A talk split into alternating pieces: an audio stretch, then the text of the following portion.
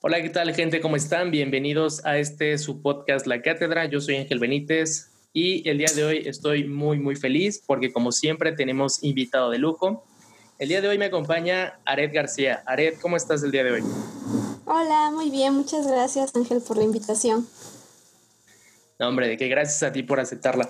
Aret, pues antes de comenzar este episodio, me gustaría que te presentaras para toda la gente que no te conoce, que no sabe quién eres, te dedicas, qué haces. Claro. Eh, bueno, mi nombre es Areda Alejandra García González y ya soy maestra en estudios de Medio Oriente por la Universidad de Lund en Suecia. Eh, recientemente graduada, eh, estudié mi licenciatura en la Universidad Iberoamericana en Puebla. estuve trabajando como profesora de Historia Universal en la Prepa UPAEP Cholula, que es de ahí de donde nos conocemos y conozco a varios de los escuchas que seguramente son tus compañeros eh, y compañeras. Y bueno, mis temas de interés siempre han sido eh, el Medio Oriente, pero eh, pues no se, se, limita a eso. Eh, últimamente estuve muy involucrada con la cuestión de refugiados, migración, la cuestión de feminismo, especialmente en la zona geográfica del Medio Oriente, pero que hay muchas uh, similitudes y hay muchos paralelismos entre lo que es la, el contexto mexicano y la zona del Medio Oriente. Tenemos muchas cosas en común, aunque no lo pareciera. Y eh, bueno, eh, actualmente te digo, ando trabajando en, cuestiones de, refugiados, eh, la educación superior para, para los y las refugiados y desplazados. pero definitivamente la cuestión de que vamos a tocar hoy, que es feminismo, pues es algo que he vivido, que he estudiado y que pues es, es algo que afortunadamente ya se habla más y hay muchos más estudios y que me sigo involucrando en los aspectos que yo pueda y si yo puedo compartir algo de mis experiencias y del poco o mucho conocimiento que tendré, pues estoy más que agradecida. Excelente presentación, Aret. Y pues bueno, como ya lo mencionabas, el día de hoy vamos a hablar de un tema que, bueno, es el feminismo. Es un tema, a mi parecer, complejo, no complicado, complejo, en el sentido de que abarca muchísimos aspectos. Es un tema, pues, que involucra varios aspectos de nuestras vidas. Y pues bueno, para comenzar, me gustaría, pues, preguntar, ¿qué es el feminismo? Bien, creo que hay que partir desde esa, esa pregunta tan básica, pero como bien menciona, súper compleja de responder y sobre todo que el tema, eh, por lo que yo he visto en los últimos años en México, pareciera que da miedo, ¿no? Les da miedo a tanto mujeres como hombres cuando te presentas y dices eres feminista, ¿no? Pareciera que es un tema que da, abre puertas a lo desconocido, que es algo súper complicado, eh, lo que escuchas todo el tiempo, ¿no? Que, ah, es que son mujeres que solamente odian a los hombres o que apelan a la homofobia, ¿no? Diciendo es que son lesbianas, es que este, son mujeres que eh, no tienen nada que hacer, entonces lo único que hacen es rayar paredes y quemar cosas. Entonces, desde ahí que partir de que el feminismo no es algo que nos tenga que dar miedo, al contrario, el feminismo da muchísima libertad a las mujeres para poder ser libres de una opresión sexista. Y de ahí empezamos entonces nuestra definición. Es un movimiento que nace y que se hace de mujeres, por mujeres y para mujeres, para precisamente luchar contra, esta explotación y esta opresión sexista. Eh, es un movimiento que pretende también eh, terminar con estas instituciones patriarcales y estas instituciones machistas que han mantenido a la mujer completamente en posiciones eh, de, de, opresión y que vamos a tener que hablar de varios términos y varios conceptos para que podamos entender más allá qué es el feminismo. Eh, hablamos de patriarcado, ¿no? Se escucha mucho que el patriarcado se va a caer, que lo vamos a tirar y que lo vamos a romper y que lo vamos a quemar. Y sí, pero también hay que entender qué es el patriarcado. El patriarcado es un sistema de dominación, es decir, va a haber alguien o eh, en un sistema de dominación siempre hay alguien que es el, el, que domina y el que es el dominado, ¿no? ¿Y por qué se necesitan esta desigualdad de poder? Porque el que es el opresor necesita mantener oprimido a este, a este grupo o estas personas eh, o a este sector para que esa persona siga manteniendo sus privilegios. El patriarcado viene de la palabra pater, que es padre, y precisamente apela a esta figura que siempre se le atribuye a los hombres, ¿no? Sea la figura paterna, sea el padre, sea el abuelo, el tío, el hermano, el cura o el sacerdote, en cualquier tipo de religión, em, el, el gobernante, o sea, esta figura de, hombre que es el que va a tener poder y autoridad. Ahora, ¿qué es el poder y qué es la autoridad? El poder eh, no nada más como una cuestión de eh, yo puedo hacer cosas, ¿no? O sea, yo como, como una acción, sino el poder en el sentido en el que yo tengo acceso a recursos y que puedo eh, tomar ciertas decisiones dentro de ese espacio.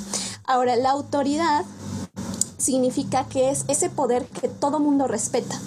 Un ejemplo muy fácil y muy sencillo y que yo creo que muchos hemos eh, vivido en nuestras casas y, también voy a tener ciertos ejemplos que bueno, desde mi, mi, experiencia, pero obviamente hay otro tipo de hogares y hay otro tipo de familias y otro tipo de dinámicas que hay allá afuera, entonces también hablo desde, desde la experiencia y, y, no quiere decir que solo lo que yo diga es, es, es lo que es y ya, ¿no? Simplemente es como para tener ciertas referencias. Entonces, en esta diferencia entre lo que es poder y autoridad, por ejemplo, cuando estamos en la casa y yo me acuerdo mucho que siempre que había que pedir permisos, pues siempre iba con mi mamá, ¿no? En la, en la casa y siempre era como, bueno, ¿ya le preguntaste a tu papá? O siempre es, pues pregúntale a tu papá. Y si tu papá dice que sí, entonces sí sales, entonces sí vas, entonces sí, sí, sí.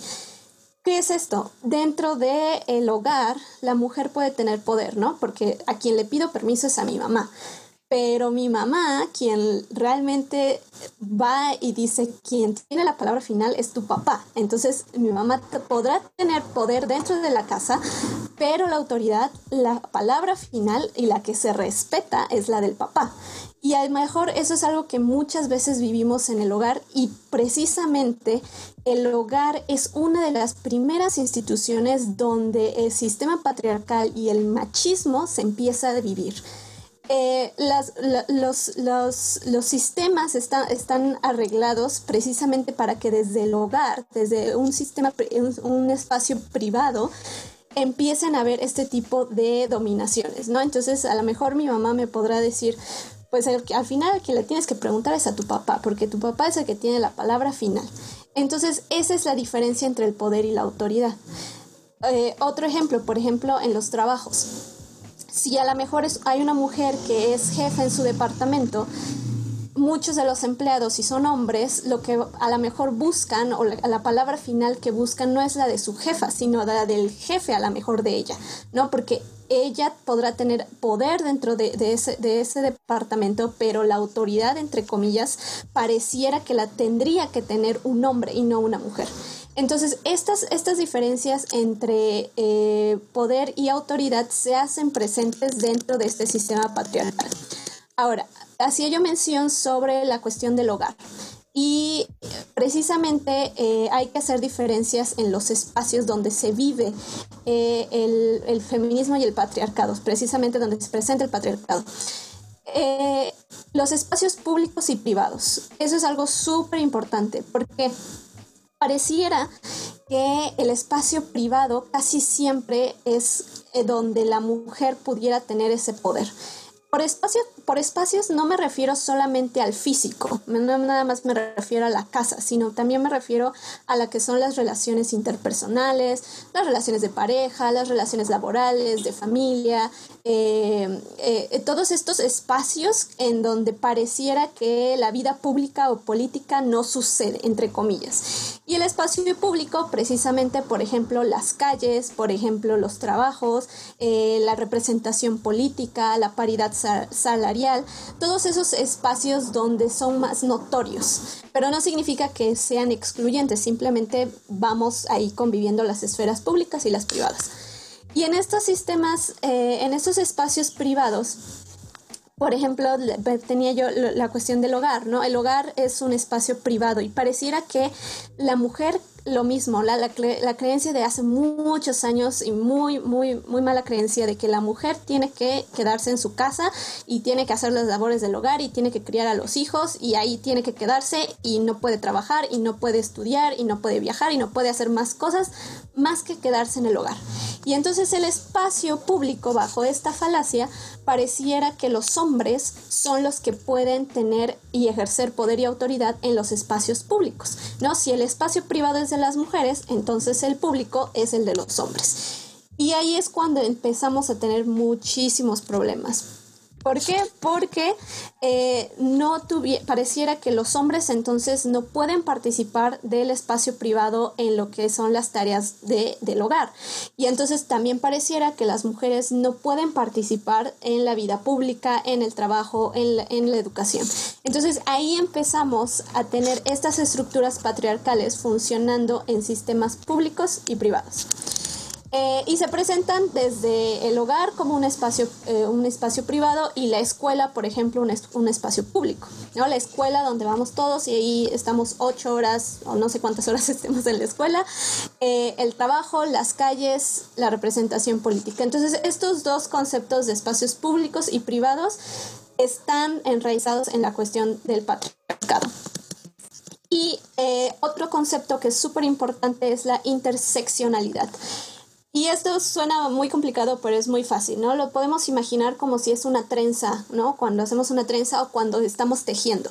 Son estos hilitos que se van conectando y simplemente es, no nada más es la cuestión de que eres mujer y ya estás en una situación vulnerable, simplemente es, le vas agregando más ingredientes. No es lo mismo una mujer, por ejemplo, eh, sueca, una mujer blanca de ojo azul, con un privilegio de educación muy alto, etcétera, etcétera, no es la misma discriminación que va a sufrir a una mujer, por ejemplo, indígena, de bajos recursos, con una educación limitada, eh, con probablemente a lo mejor no sepa ni hablar, no sepa hablar español, a lo mejor no sepa escribir.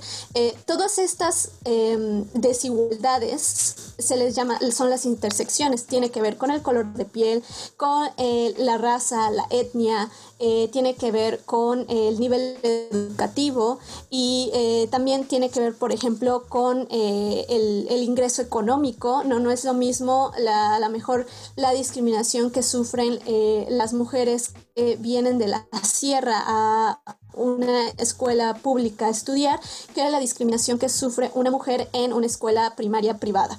Sí hay discriminación, pero se presenta de manera diferente. Entonces, esa interseccionalidad es la que tenemos que tener súper presentes. Entonces, el feminismo interseccional precisamente busca que nos demos cuenta que no nada más es porque eres mujer que te discriminan o te violentan, sino es porque eres mujer, es porque eres negra, es porque eres eh, de baja educación perdón, de baja educación, eh, es porque no tienes eh, un ingreso económico, porque dependes económicamente de alguien. Entonces, todos esos, digamos, esos ingredientes se le van agregando y nos presentan el panorama, que es un panorama muy complejo. Por eso el feminismo no es que sea difícil, no es que sea algo, algo que no se puede entender, sino que tiene muchas aristas y que no nada más es decir, ah, pues es que buscamos la libertad de las mujeres. Sí, pero hay que ver cuáles son las condiciones en las que ciertas mujeres, precisamente eh, dentro del feminismo, encontramos varias olas, ¿no? No sé si eran como tres olas más grandes. Y ahora, no hay que pensar que el feminismo eh, a lo mejor en México, en el contexto mexicano, es como, ah, es que el, feminismo apareció desde hace cinco años, ¿no? O el feminismo apareció cuando empezaron a hacer estas marchas en la Ciudad de México o cuando empezaron a hacer los paros. No, el feminismo ha existido a lo largo de la historia, en diferentes etapas de las culturas y de, los, de las sociedades. Simplemente que hay momentos álgidos en donde las mujeres han, han tenido un, un, un, movimiento tan fuerte que han logrado cambios estructurales y por eso se les conoce como estas olas. Ahora, estas olas muchas de las veces están contextualizadas en el, en el momento en el que las mujeres de países occidentales, sea Europa, sea Estados Unidos, sea Australia, eh, etcétera, han logrado esos cambios no significa que no sean un referente para las mujeres que vivimos en países latinoamericanos, de Medio Oriente, a países africanos, asiáticos, pero no, no son las mismas historias, ¿no? Y eso es lo que voy a hablar al final, pero digamos que de contexto histórico existen tres olas. La primera ola fue durante el siglo XVIII y no sé si se acuerdan los que tomaron clase conmigo, que les hice leer a Olympe de ¿no? La Declaración de los Derechos de la Mujer. Y en esa primera ola, y ella es una de las representantes, pero hay más, en esa primera ola, pues lo que se busca es precisamente que a la mujer también se le reconozca como ciudadana de un Estado, de un, de, de un ente político. Esa es la primera ola y no significa que no haya habido mujeres antes que hayan buscado también eh, este tipo de representación, simplemente que llega un punto en que las mujeres tuvieron un movimiento tan fuerte que cambiaron esa estructura y entonces los hombres que estaban en el poder se dan cuenta que precisamente las mujeres faltaban, ¿no? Y que, y que se abren espacios poco a poco para que las mujeres fueran tomadas en serio y fueran tomadas en cuenta para esta participación política. La segunda ola, y, e igual si ustedes tuvieron clase conmigo, eh, es la época donde eh, se empieza la búsqueda del voto, del voto femenino. Y si ustedes se acuerdan, los hice ver la película o la serie, no me acuerdo si es película o serie, de las sufragistas. Y en este, en este momento, entonces, eh, precisamente las mujeres buscan tener voz y voto y poder tener este peso político en las decisiones de los países. Y precisamente aquí es donde eh, empezamos a ver eh, a estas mujeres eh, pelear y luchar a capa y espada para que sean escuchadas, rompiendo ventanas, quemando, tirando, siendo aprensadas, etcétera, etcétera, ¿no? y poco a poco, conforme se van dando los, los, movimientos políticos debido a la, a, las, a la Primera y la Segunda Guerra Mundial, eh, viene lo que es la tercera ola.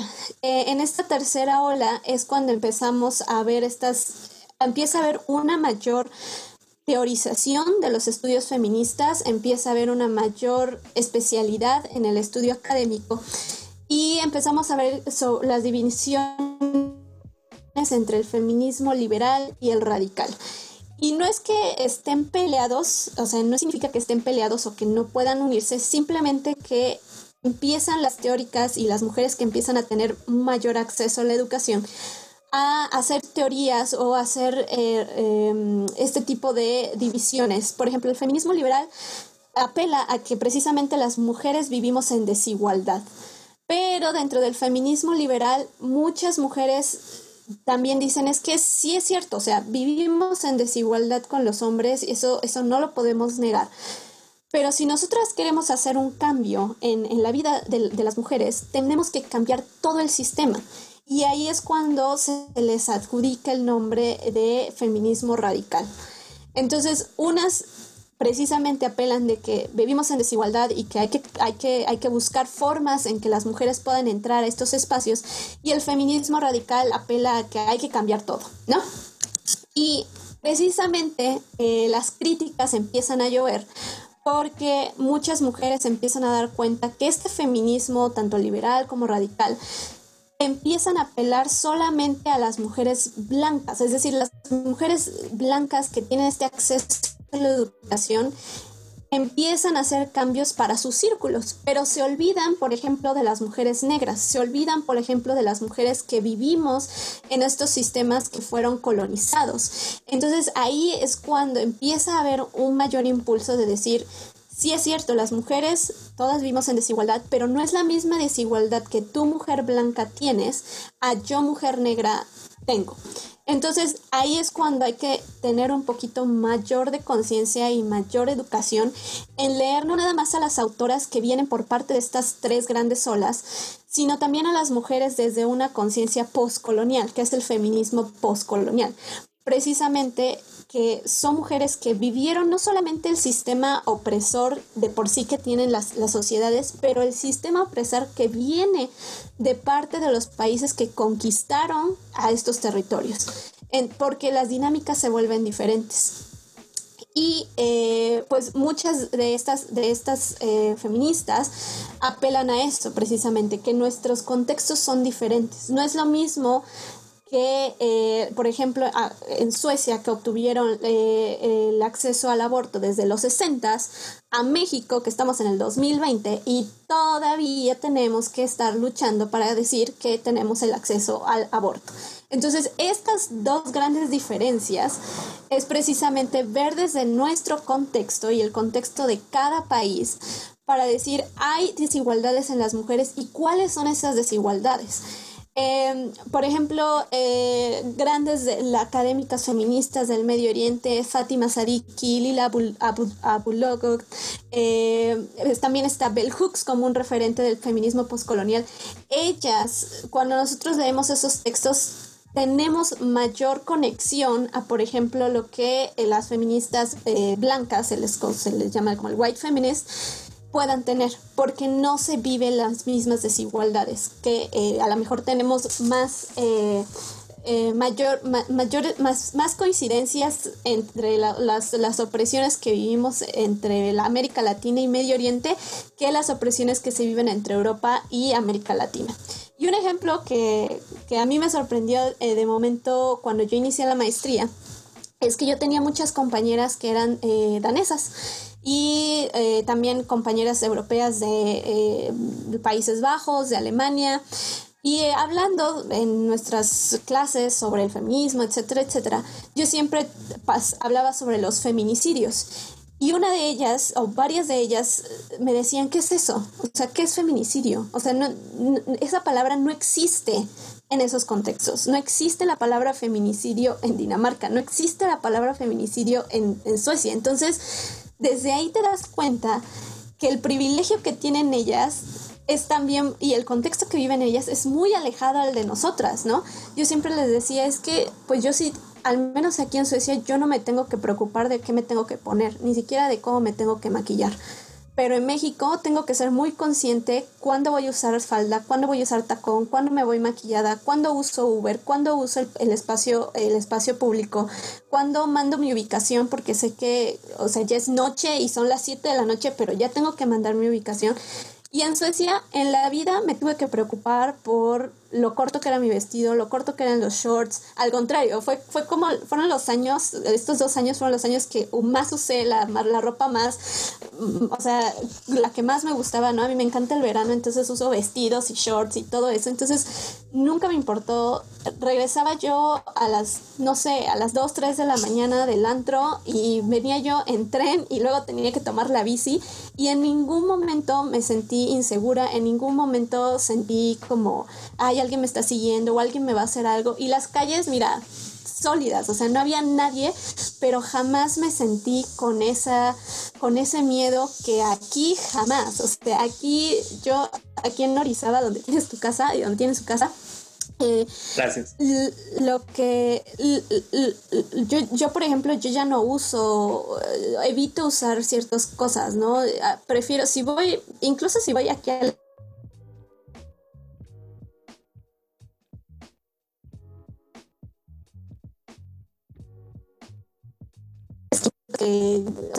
muy sueltas, eh, cambia mi forma de, pensar porque sé que ni siquiera a la esquina puedo ir eh, vestida como yo quiero, ¿no? Entonces, es ese tipo de cosas, ¿no? Desde ni siquiera la palabra feminicidio, ellas lo pueden tener presentes, desde ahí nos habla que, bueno, ¿Cómo, alguien, eh, una feminista de Europa va a venir a decirme a mí cómo ser feminista? Y no significa que no sea...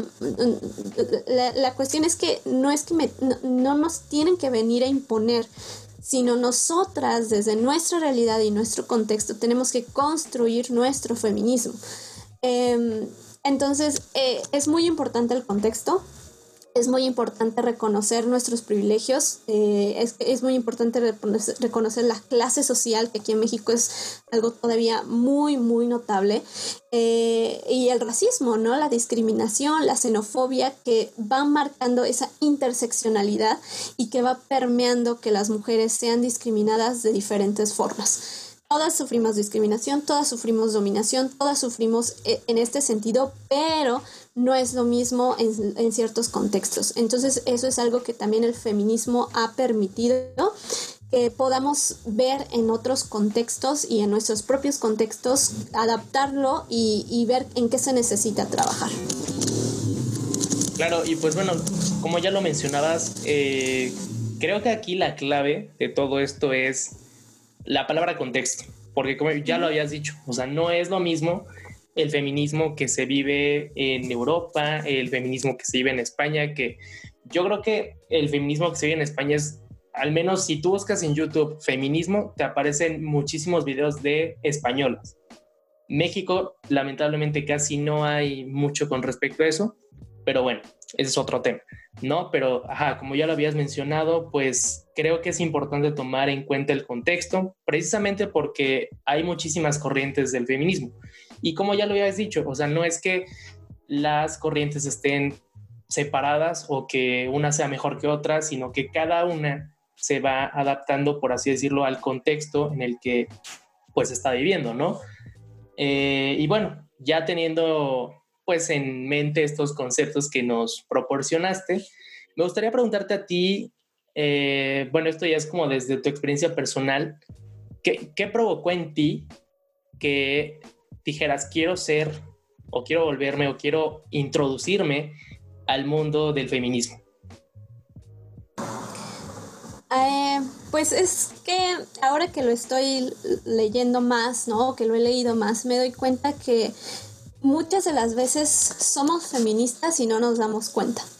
Y eso es algo que pasa en muchas, ha pasado en muchas generaciones, no nada más la mía. Eh, desde, por ejemplo, que eh, mis abuelas, ¿no? Eh, yo las escucho hablar y de momento me quedo como, es que ellas son feministas, o sea, ellas no lo ven así, pero ellas son feministas, o con su ejemplo me han enseñado a ser feministas, ¿no?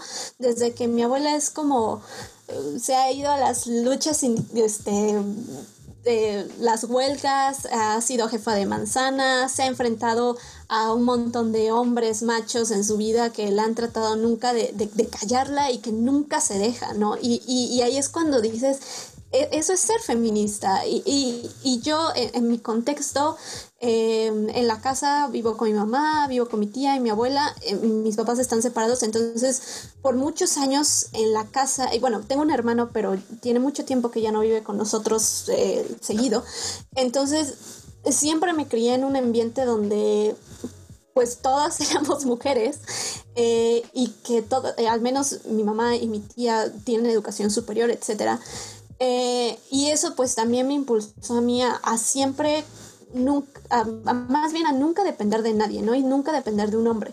Apenas Santier ayer estábamos, estamos haciendo unas remodelaciones en la casa y había que, había que mover un colchón, ¿no? Había que moverlo de un lado a otro. Y quieras o no, muchas veces cuando vives sola, a mí que me ha tocado vivir sola, siempre es como que, ay, no, hay que, le tengo que decir a un amigo, a alguien que me ayude a moverlo porque pues soy mujer y no puedo cargarlo o es muy, muy difícil, etc. Y aquí en la casa es como, no, siempre hay que buscar la forma de, de encontrarle una solución sin depender de un hombre, ¿no? A lo mejor yo ayudé a mi mamá y ella entre las dos este, pudimos mover el colchón y a lo mejor es un ejemplo muy absurdo, pero al final de cuentas eso te hace buscar ser más independiente. Cuando yo empecé a vivir sola a los 18 que me fui a Puebla, pues es, fue lo mismo, ¿no? O sea, yo me tuve que aprender a cocinar, a, limpiar, de momento a planchar, no soy mucho de planchar, pero de momento a planchar, este, eh, a, buscar soluciones a la vida, ¿no? Y, en los estudios de, relaciones internacionales, yo me acuerdo que alguna vez tuvimos una clase que era algo así como seguridad internacional. Y hablábamos precisamente que el feminismo era parte de los nuevos como estudios emergentes donde se buscaba precisamente la seguridad de la mujer y la, búsqueda de los derechos, pero no fue algo realmente que, que ahondáramos. Eh, nuestro profesor, aunque lo admiro mucho y, y, y sea un gran, gran maestro, realmente no ahondó, al menos yo no me quedé con una, una experiencia que dijera, ah, ahí es cuando aprendí sobre el feminismo, o ahí es donde yo tuve mi despertar feminista. No, fue yo creo que hasta que en mi, durante mi, mi intercambio académico en la universidad, en, en, la Ibero, me fui a Suecia, ahí es cuando la primera vez que yo viví en Suecia, ahí yo creo que fue cuando me dio el shock cultural, pero también el shock feminista, si se puede llamar de alguna forma. Obviamente reconozco mi privilegio porque me pude ir y porque pues pude vivir en un, un, un espacio, un, un, país nórdico, pero sí realmente marcó la forma, mi forma tanto de pensar de, del feminismo y de cómo vivir el feminismo. Por ejemplo, me acuerdo que de las primeras veces que eh, yo estaba ya aquí en México, pues que es lo normal, ¿no? Que cuando esperas el autobús, pues las mujeres pues siempre les das el paso, ¿no? Como hombre, entre comillas, es lo que normalmente pasa, ¿no? Y allá estaba... Eh, eh, sí, sí, bueno, no, es un porque, tema de caballerosidad, pero bueno. Eh, sí, no, porque ahí te va. O sea, cuando yo estaba esperando el autobús, eh, de momento, pues empieza a entrar la gente y eh, yo estaba esperando que la persona que estaba enfrente de mí, un muchacho, me diera el paso y no, se pasó. Y entonces yo me, yo, yo me saqué de onda porque dije, qué grosero, ¿no? O sea, ¿por qué no me da el paso y por qué bla, bla? Hasta que me di cuenta que precisamente en una sociedad donde buscas la equidad, pues si te formas en línea y te esperas tu turno, pues vas a pasar. Obviamente, obviamente no es lo mismo los autobuses en Suecia que no van como aquí a sardinas y que, que, tienen una infraestructura diferente, que la población también es más pequeña, ¿no? Y que no hay estas grandes aglomeraciones, entonces también es diferente. Pero sí, pero sí me dio ese shock como decir, ah, pues sí, o sea, si somos, estamos pidiendo que, que, que no haya esta, precisamente estos favoritismos, esta, esta, eh, esta, que haya esta equidad, entonces, pues sí, no importa, si él se formó primero que yo, pues que pase, no tiene por qué darme el paso, ¿no? Lo que sí se respeta ya, obviamente, son los espacios, por ejemplo, para las personas mayores, ¿no? Que aquí en el metro o en los, los, autobuses aquí en México no pasa que pareciera que les ponen aún cuando le pongan la pegatina de, de, de, de, para mujeres embarazadas o para personas mayores, ahí van y se sientan los hombres o las mujeres, ¿no? Y eso es algo que allá no, ¿no? Entonces, e, esas también diferencias. Otra cosa que también me llamó mucho la atención o que de momento fue un shock fueron los baños. Los baños ahí no, no están separados para hombres y para mujeres. Tiene el símbolo de los dos. O sea, el, el, vestido, sí, de baño. Y entonces, la primera vez que yo... Y esos eran los, los baños en, en cualquier lado. Y en la universidad, cuando empecé a ir a estos baños, yo me choqueaba y yo decía, es que ¿cómo voy a ir a un baño donde va un hombre? O sea, no, o sea, no, ¿cómo voy a ir? Claro, y entonces hasta que alguien me dijo, es que piensa que también se les cría a ellos, hombres y mujeres, a que el baño debe de estar limpio y que son, debes de ser limpio y pulcro cuando vas al baño.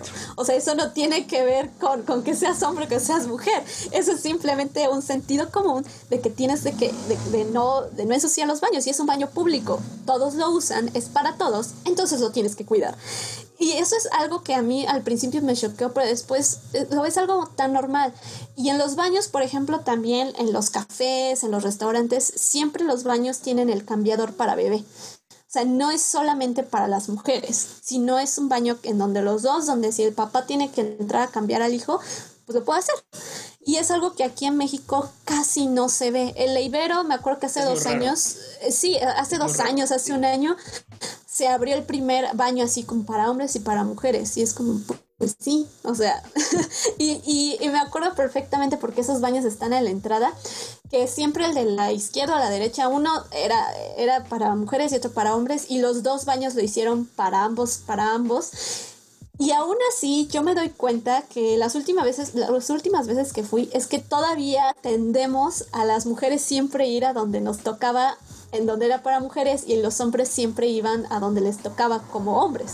Entonces, estos espacios, como te decía, públicos y privados, se necesitan abrir y se necesitan reflexionar más de, somos iguales, en qué, en qué radica la diferencia en que tienes que criarte y tienes que reeducarte y tienes que reaprender a que si buscas esa equidad, entonces en estos espacios también influye. Entonces ese digamos fue como que mi primer shock feminista de, de, ah, estoy en una sociedad donde te tienen que respetar, donde no te tiene que dar miedo caminar en la calle o en el bosque, porque había un bosque por ahí, entonces caminaba yo en la noche y, y, y no había como estas sensación de miedo y también la policía, que es un tema que ahorita en México se está viendo mucho, ¿no? Ah, la policía eh, es, es, es, es, un privilegio y es eh, entrar a la academia de policía en Suecia y me imagino que en otros países nórdicos también. Es algo muy difícil, o sea, es algo muy, muy difícil, no cualquiera entra. Y es un entrenamiento muy fuerte y, y, y es, es, es precisamente tú estás sirviendo al, al, al, público, tú estás, te, te, tienes que asegurar que tu población esté bien. Entonces es algo muy difícil y entonces la policía ahí, en lugar de tenerle miedo, ves a la policía hablando con la gente, preguntando si hay algún problema. A mí no me daba miedo que pues andaban, anduvieran por ahí, incluso están en los antros, ¿no? Están en los antros y, yo me acuerdo que de momento puedes poner a platicar con, con el policía y no pasa nada, ¿no? O sea, no pasa nada. Y hay una celebración en, en, la primavera que es el Valborg y haz de cuenta como si en Puebla el Parque del Arte se llenara de momento de todos los universitarios de todas las universidades para hacer fiesta. O sea, realmente es eso, para hacer fiesta. así es, ¿no? Así es. Todos los universitarios se reúnen en los parques para celebrar el inicio de la primavera, ¿no? Pero es un pretexto para irse a tomar, para irse a la fiesta, etcétera, etcétera. Y lo que yo me di cuenta en Lund, en, en, este, en el año pasado, porque este año se canceló por la pandemia, es que en la, la, policía tiene su, o sea, está haciendo sus rondas y no es que la policía no los arresta, ¿no? O sea, no, no, es que te arresten ni es que nada, pero, eh, o sea, van pasando y, te van preguntando cómo estás. Por ejemplo, había alguien que estaba vomitando, entonces ahí iban y entonces preguntaban si estaba bien. Te pueden llevar a tu casa si les dices. O sea, y es como confiar en la policía, tanto hombres como mujeres, y y es algo que yo aquí quisiera algún día que pudiéramos regresar a ese sentido, o, no regresar, pero confiar en, un cuerpo policíaco donde sabes que te van a escuchar, te van a hacer caso, te van a creer y sobre todo que van a hacer justicia, que es lo que más se, se pide en México, ¿no? Que se hagan justicia y que no sean los propios policías que divulguen tus datos, que te violen, que te amedrenten, que, que te torturen en, eh, cuando, cuando estás protestando o cuando, cuando te encarcelan. O que Entonces, la mordida también. Es, exactamente, es, exactamente, ¿no? La, corrupción, etcétera. Entonces está muy, muy, muy eh, eh, muy marcado precisamente el respeto a la policía y, y, el respeto porque te inspiran confianza, ¿no? ¿no? No solamente porque, ay, me va a hacer algo o me va a arrestar, simplemente porque te respetan y que y si tú tienes algún problema, sabes que ellos van a responder por ti y, y, y que están ahí para cuidarte, que ese debería ser el ideal de la policía en cualquier lugar del mundo. Entonces, este tipo de, de digamos, de, de experiencias y también en el programa de Medio Oriente, eh, donde empezamos a revisar ¿no? la, la historia de, de, de, ciertos países o, o de, movimientos feministas en, en, otros países. Y es cuando te das cuenta que precisamente necesitas leer más, necesitas educarte más para poder, para poder avanzar como persona, pero también para decir, ok, quiero mejorar como persona, pero no sé para dónde, o sea, no, no sé cómo empezar a deconstruir mi machismo interior y el machismo a mi alrededor. Entonces, ¿cómo le hago? Hay que leer, ¿no? Y desgraciadamente, eh, muchas de estos, de, estos eh, textos o de esta información no está disponible tan al alcance en México, ¿no? Son un eh, privilegio, se, concentre, exactamente, se concentran en, en, las élites. Ajá, o simplemente porque están en inglés y lamentablemente pues muchas personas no tienen o no tuvieron esa oportunidad pues de aprender el idioma, ¿no? Y obviamente no tienes ese acceso a ese tipo de información. Así es, y una de, las autoras, eh, por ejemplo, hablaba que el feminismo empieza por la educación. Y es cierto, ¿no? Eh, es cierto que tenemos que leer para, para cualquier cosa, ¿no? Para, para informarnos, etcétera. Pero, pero al final de cuentas, pues muchas personas, muchas mujeres y niñas y mujeres adultas también no tienen este acceso a la educación.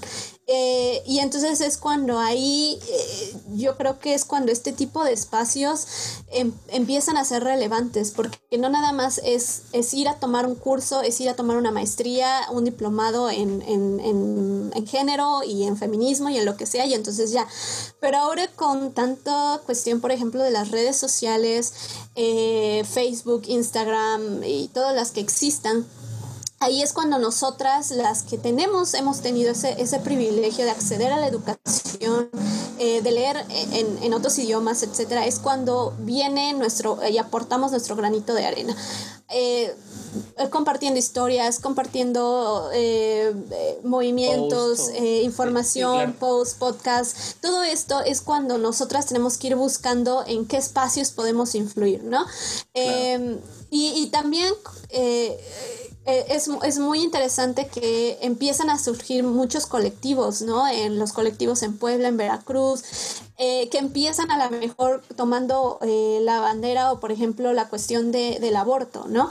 de buscar la legalización y empieza como una causa política, pero después nos vamos dando cuenta que el feminismo no nada más es el acceso al aborto, ¿no? O el, acceso a poder decidir sobre el cuerpo, sino es más allá, ¿no? Es, es más allá el feminismo eh, que, que, sí abraza precisamente esta idea de, poder decidir sobre nuestro cuerpo, pero también es eh, el poder tener eh, acceso a una educación, el poder tener esta seguridad en las calles, el poder que como mujeres pues no haya esta competencia, que haya más una sororidad y que no haya una, un, un, una, un ¿cómo, se, ¿cómo se le dirá? Uh, un, choque entre mujeres, ¿no? Que, que estamos aquí para, para apoyarnos entre todas y crecer juntas. Entonces empiezan a lo mejor este tipo de eh, páginas en internet o en Instagram, en Facebook, tomando una causa política que es muy buena y después empiezan a abrirse a, más temas, ¿no? Eh, y también eh, tratar de buscar y concientizar a la gente, hombres y mujeres, que el feminismo no vea a los hombres como los, los, malos, los, ¿no? los culpables, que no son los enemigos. O sea, es importante reconocer o bueno, resaltar eso, ¿no? Porque mucha gente, muchas personas tienen esa creencia de que una feminista es aquella que quiere ser más que un hombre, que nada que ver. Simplemente es, pues como ya lo habías mencionado, ¿no? Eh, eliminar estos sistemas patriarcales, sexistas, que pues eh, generan cierta opresión hacia las mujeres.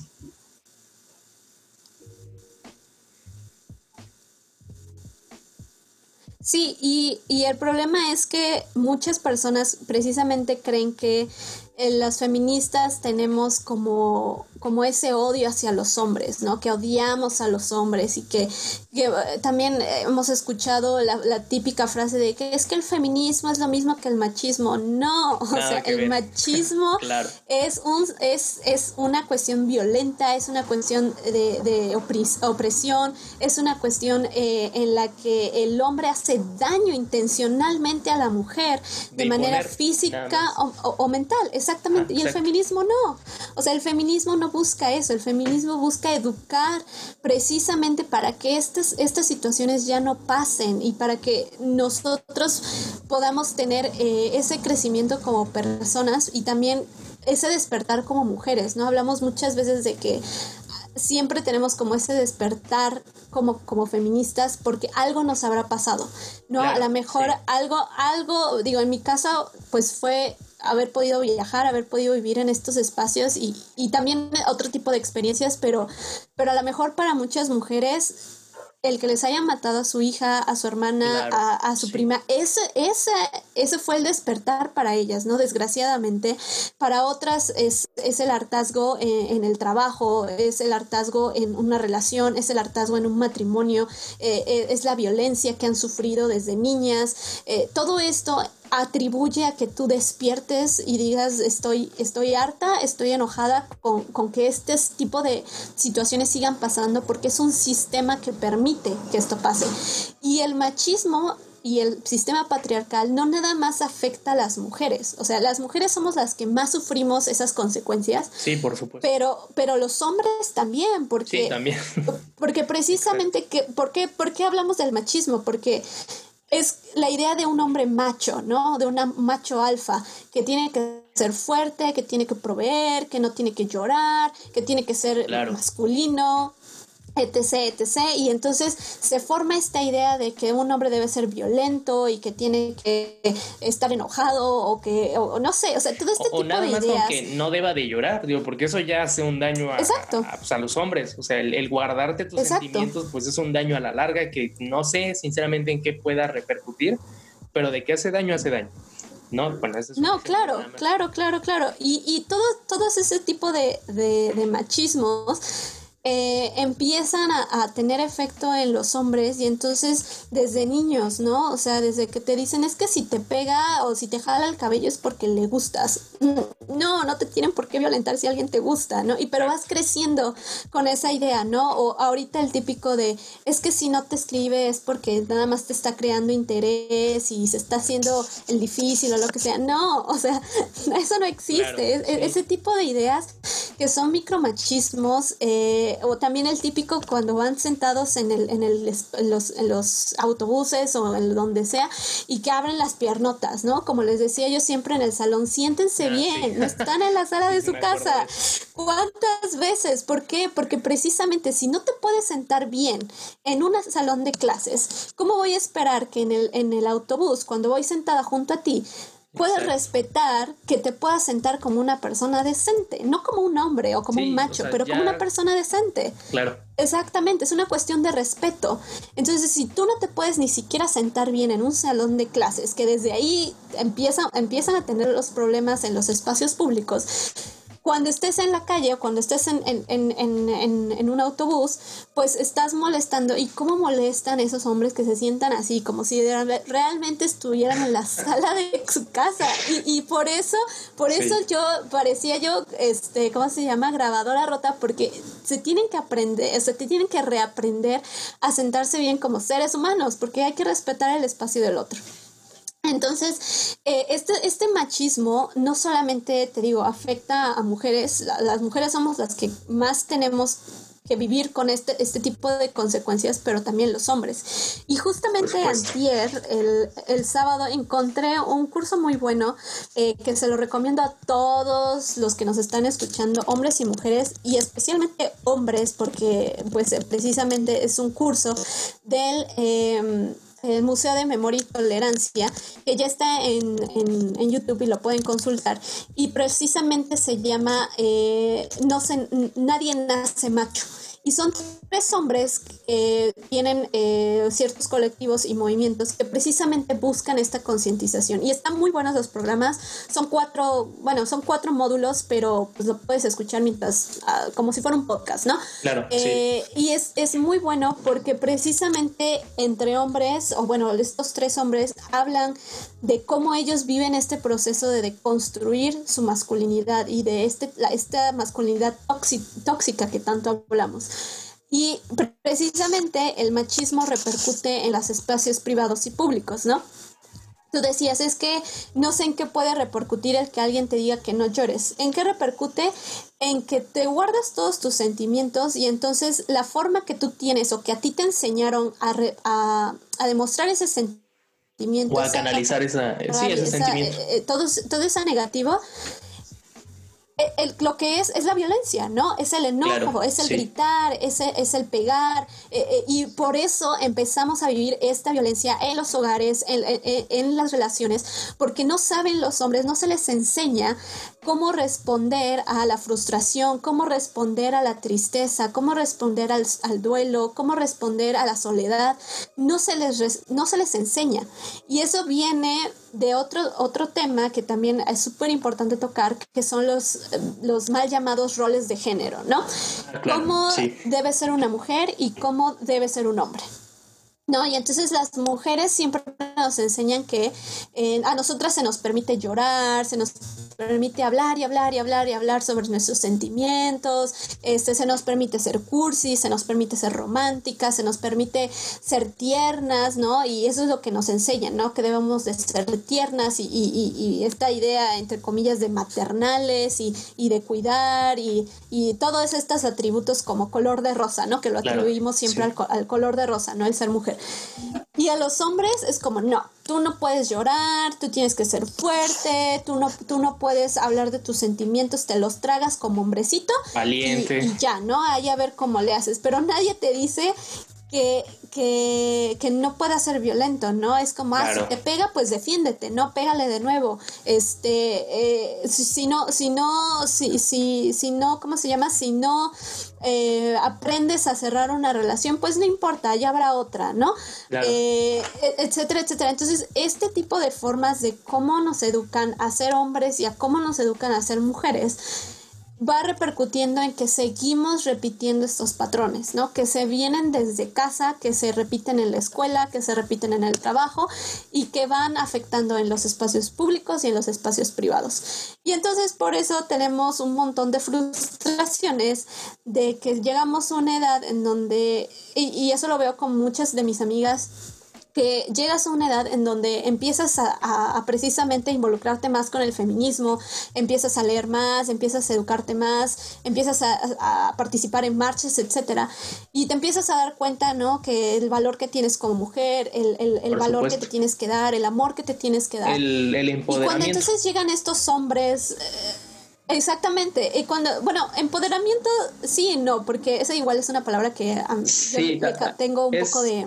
escepticismo, porque todos tenemos poder, ¿no? Claro, claro, sí, sí, sí. Mm. Pero dejando a un lado un poquito eso, no, cuando, cuando llega, llegamos entonces eh, a, tener este, este, este, despertar y sobre todo esta educación y a reeducarnos y, y, a, y a ver cuáles son nuestros propios machismos como mujeres y, los machismos que vemos en los hombres y las, las, las banderitas rojas que dicen mm, mm, macho, macho, macho, macho. Y entonces empezamos a, a, a ver que que nos frustra que pareciera que las mujeres estamos tratando, ¿no? Muchísimas veces de, de mejorar, de, de, hacerles entender que, que las luchas de, de, las mujeres en la CNDH, las luchas de las mujeres que han perdido a sus hijas, de, de los feminicidios, que eso es importante, que los machismos se presentan en cosas tan chiquitas como cosas tan grandes y llega ese momento en el que nos frustra que los hombres sigan siendo ese típico macho de, ay, es que ¿por qué este, rayan paredes? Ay, es que ¿por qué queman? Ay, es que ¿por qué no ven cómo están rayando los cuadros y los monumentos? Y es como, no es posible que tú, Juanito, tengas veintitantos años, 27, 28 años y sigas estancado en ese pensamiento macho de hace muchos años que ya, ya debíamos de haberlo superado. Y eso nos causa tanta frustración porque es como, ¿cuándo? ¿Cuándo, ¿cuándo ustedes también van a hacer algo por, por este, por ante este sistema patriarcal y opresor que también les afecta a ustedes y ustedes ni se dan cuenta, ¿no? No se dan cuenta cuánto los afecta y cuánto eh, en nuestro día a día nos, nos afecta a, los dos, ¿no? Eh, y, y, precisamente eh, esta frustración ya llega a un punto en el que decimos, es que no hay esperanza, ¿no? O sea, siempre es lo mismo, siempre es, es, es la misma respuesta, eh, siempre son las mismas actitudes, eh, no hay un cambio, no, no vemos nada, no, no vemos y nos frustramos con ustedes. Y no es que los odiemos, no es que los odiemos, pero simplemente es que es ¿Cómo es que no se dan cuenta? ¿Cómo es que ustedes no pueden hacer algo por también cambiar? Nosotras estamos haciendo nuestra lucha desde nuestro feminismo, pero a ustedes también les toca.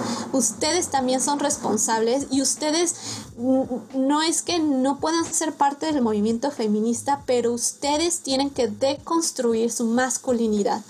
Y aquí hablamos entonces de lo que es ser femenino y que es masculino, ¿no? Porque casi siempre vienen en binarios, ¿no? Si es femenino, entonces su contrario es masculino, ¿no? Y, viceversa. Y no es cierto, nos damos cuenta que que precisamente lo masculino se tiene que deconstruir, eh, se tiene que, que buscar qué otras formas existen de, no ser un, hombre que busque la opresión y la dominación y el poder eh, y la violencia, ¿no? Eh, y porque el feminismo sí es algo, que, nos provoca es que nos damos cuenta de nuestros errores y eso es algo que duele mucho y duele mucho aceptar porque la verdad no peca pero incomoda, ¿no? Y, cuando te empiezas a involucrar Claro, claro, claro. Y te empiezas a involucrar en, en, este, en este movimiento, te das cuenta de, de, lo, que, lo que tienes que cambiar, lo que has hecho mal. Y es muy difícil, es muy difícil, pero, pero es necesario y por eso duele y por eso es un proceso transformador y es un proceso que toma tiempo, pero que es muy necesario. Y eso es lo que a muchas personas y a muchos hombres les da miedo. Porque si entonces yo ya no soy ese macho que tiene que proveer y ya no soy ese macho eh, alfa, violento, etc., entonces ¿qué soy? ¿No? O sea, te quedas en la vulnerabilidad y dices, bueno, ¿y entonces cómo le hago para ser hombre o para, para deconstruir mi masculinidad? Y eso es precisamente las conversaciones y los cursos que ustedes eh, deben de tener en este tipo de espacios, ¿no? Eh, eh, por ejemplo, el curso del, del, memoria y tolerancia es uno de los espacios que se abren y que se necesitan más, ¿no? No, no, ponentes hablan más de otros espacios y de otras cuentas, etcétera. Eh, pero ustedes también, ¿no? Así como nosotras tenemos nuestras conversaciones entre amigas, entre las cenas, en las clases, en, en las conversaciones de WhatsApp, etcétera, ustedes también pueden hacer eso, ¿no? Eh, y es lo que, lo que a ustedes también les toca. Yo no puedo venir a decirte cómo ser un hombre porque yo no soy hombre y yo no me identifico como hombre. Y tú, tú no puedes venir a decirme cómo debe ser el feminismo porque tú no eres mujer, y porque tú no tú no vives esas esas esas opresiones y esos esas desigualdades. Eso es eso es algo que, que, que se ha visto que que muchos dicen es que el feminismo no es para los hombres. Y es que el problema es que el, el, el, la, la, la verdadera digamos controversia es yo no voy a aceptar que un hombre me venga a decir a mí cómo ser una feminista. Eh, no, no puede haber, e, e, eso no puede ser posible. Y ese, es lo que, lo que muchas personas eh, llegan a confundir con que es que el feminismo solamente es para las mujeres.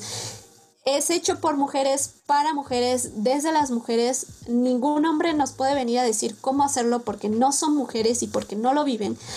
Pero eso no significa que los hombres también pueden aprender del de, feminismo y que los hombres también tienen que buscar espacios para deconstruir su masculinidad.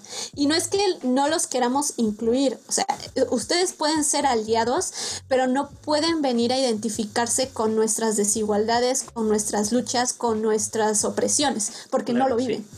Entonces, ese es el problema y muchas veces las confusiones que hay de es que las feministas no quieren eh, aceptar a los hombres, bla, bla.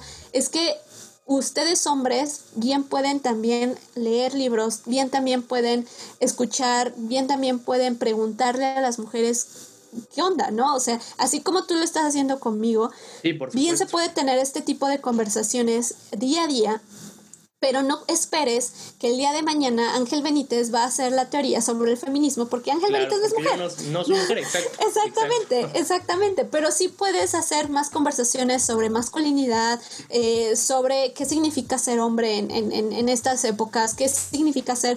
Eh, eh, hacer más conciencia. Ser un aliado, hacer conciencia. Y no nada más conciencia, pero también hacer cosas, ¿no? Porque muchas veces es el, el, típico, el típico macho convencional, feminista convencional, lo que se llama aliado, y nada más se, muestra feminista cuando le conviene, ¿no? cuando tiene que impresionar a alguien, exacto, ¿no? Cuando, ay, sí, mi mamá, mi hermana, mi novia, mi esposa, lo que sea, pero sigo estando en grupos de WhatsApp eh, compartiendo imágenes, sigo eh, juzgando a, las, a las chicas que eh, conozco, o sigo pensando que las mujeres deben de estar en su hogar y que solamente tienen que tener hijos y sigo controlando dónde está y sigo teniendo estos celos posesivos, etcétera. Entonces, es más allá, ¿no? Así como nosotras nos vemos desde el espacio privado y lo llevamos al espacio público, lo mismo los hombres. No nada más es que, ay, ya lavé platos y entonces ya soy un feminista. No, eres un ser humano, porque las, las tareas domésticas es para los seres humanos, no es que sean de hombres o de mujeres, o, solamente del hombre o de la mujer, es de los dos. Entonces, eh, estos espacios que se deben de hablar desde la esfera privada a la pública tienen, tienen que hacer esos ejercicios. Y como te digo, es algo que duele y es algo que lleva tiempo y, que lleva mucha voluntad, ¿no? Ah, hace apenas eh, tenía una conversación con alguien y me, y me decía, y hasta, hasta este año lo pude comprender, aunque lo haya escuchado antes, pero es las, las personas pueden cambiar, pero tú no puedes obligar a cambiarlas. Exacto. Y eso es cierto. Sí, es ¿no? O sea, yo te puedo, yo te puedo recomendar mil lecturas sobre el feminismo, te puedo recomendar mil cursos, maestrías, etc. Pero si tú al final de cuentas las lees, pero no lo practicas, de nada sirve. De nada sirve que tú tengas el acceso a esas herramientas si no lo practicas, si no lo intentas cambiar día a día.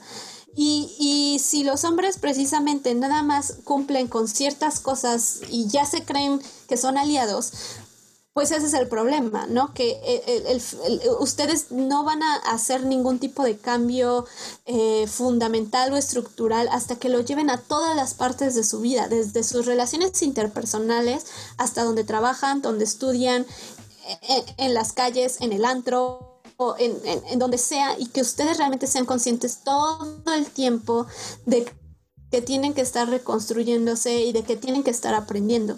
Y algo que decía el curso sobre masculinidades es precisamente que eh, eh, lo, que, lo que se deconstruya hoy no significa que ya va a ser la deconstrucción para siempre, ¿no?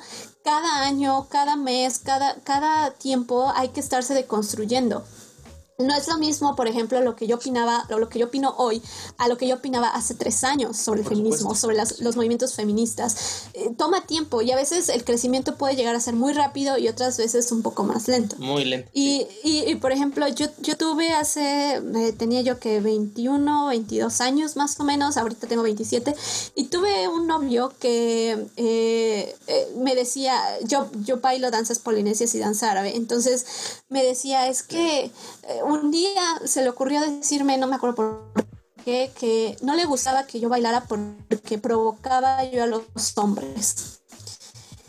Y, fue algo que en ese momento yo me quedé así como de, pues no, no le bailo a los hombres, ¿no? O sea, y, tampoco le dije te bailo a ti, o sea, no, pero fue simplemente como o sea, no le bailo a nadie, no, no, y, y, en mi afán en ese momento, o en, en, ese momento mi reacción fue como convencerlo a él de que yo no le estaba bailando a nadie más, o sea, que no tenía por qué ponerse celoso, etcétera, etcétera, etcétera.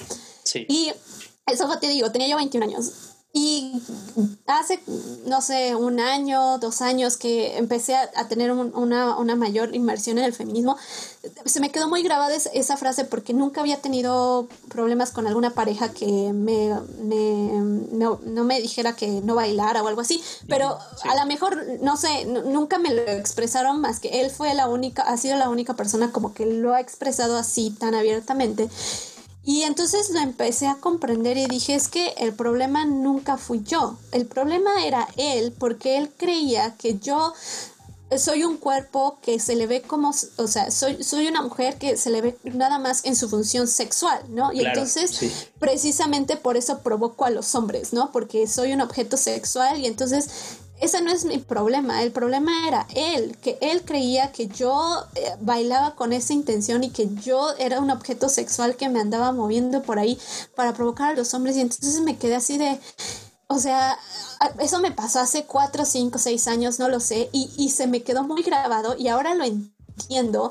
Y digo, no, o sea, jamás voy a permitir un comentario de esos en la vida que alguna pareja me tenga que decir es que tú le bailas a los hombres. No, el problema eres tú, que tú estás viéndome como un objeto sexual y que tú siempre sexualizas y entonces no lo puedes ver como algo que yo hago porque lo disfruto, porque tiene un sentido cultural, porque tiene un sentido artístico, o sea, y ese es el problema de muchos hombres, ¿no? Que pareciera que las mujeres solamente servimos para el hogar y para la cuestión sexual y ya, ¿no? O sea, no servimos para hacer ciencia, no servimos para hacer expresiones culturales o artísticas, eh, no servimos para la educación. Y entonces precisamente eh, eh, en, nuestras, en nuestras relaciones ahí lo vivimos. Y, y, eso me tomó años, o sea, me tomó años en el momento en que me cayó el 20 y decir así es cierto, no, yo no era el problema, en ese momento pues pues no, no, obviamente yo quería tranquilizarlo y que no se enojara y que no se encelara. Y ahora lo pienso y digo, pues qué macho, ¿no? Y, y, no me voy a volver a permitir estar con alguien que me diga algo así. Y, y, y, precisamente es algo que, que, los hombres también tienen que trabajar, ¿no? Que, que las mujeres somos seres humanos que, que, tenemos muchas cualidades y que podemos hacer mil y un cosas y no las hacemos por ustedes, ¿no? No nos maquillamos por ustedes, no nos vestimos bonito por ustedes, no, nos, no bailamos por ustedes ni para ustedes, ¿no? Lo hacemos por nosotras mismas. Claro. Y es algo que el feminismo te va, te va diciendo como valórate por lo que eres, por, por, el, por el sentido que de, ser humano que eres y no vengas a permitir que alguien venga y te diga que eso lo haces porque a los hombres los provocas. Pues no. Claro. Eh, y, y, y, en este sentido también, ah, al, por ejemplo, alguna vez eh, pensé en esa relación y, y siempre pensé que esa relación había sido una de las relaciones más bonitas. Pero después me di cuenta, precisamente estudiando sobre el feminismo, que yo siempre, como te decía al inicio, yo siempre he sido una mujer muy independiente, entonces siempre en la universidad siempre hacía mil cosas, ¿no? Tenía, tomaba siete materias o seis materias y aparte tenía danza y aparte hacía yo ponencias y aparte eh, viajaba para ver a mi familia. Entonces yo hacía siempre un montón de, cosas. Y, en, y en Suecia igual hacía como varias cosas. Sí, ¿no? Hacía un montón de cosas. Y entonces cuando llega esta relación de la misma persona que me dijo esto, eh, me empieza a decir que, que, casi casi que no puede ver la vida sin mí, que puede llegar a sonar muy romántico, ¿no? Es como no Pero mal. dejar de ver la vida por mí. Pero mm, después me puse a pensar y dije, no, o sea, porque al final de cuentas los seres humanos somos completos y necesitas alguien que te sume y con quien puedas compartir y con quien puedas hacer más cosas respetando tu libertad. Y eso es algo que no se nos no se ha, no se nos ha enseñado tanto a hombres como a mujeres a amar desde la libertad.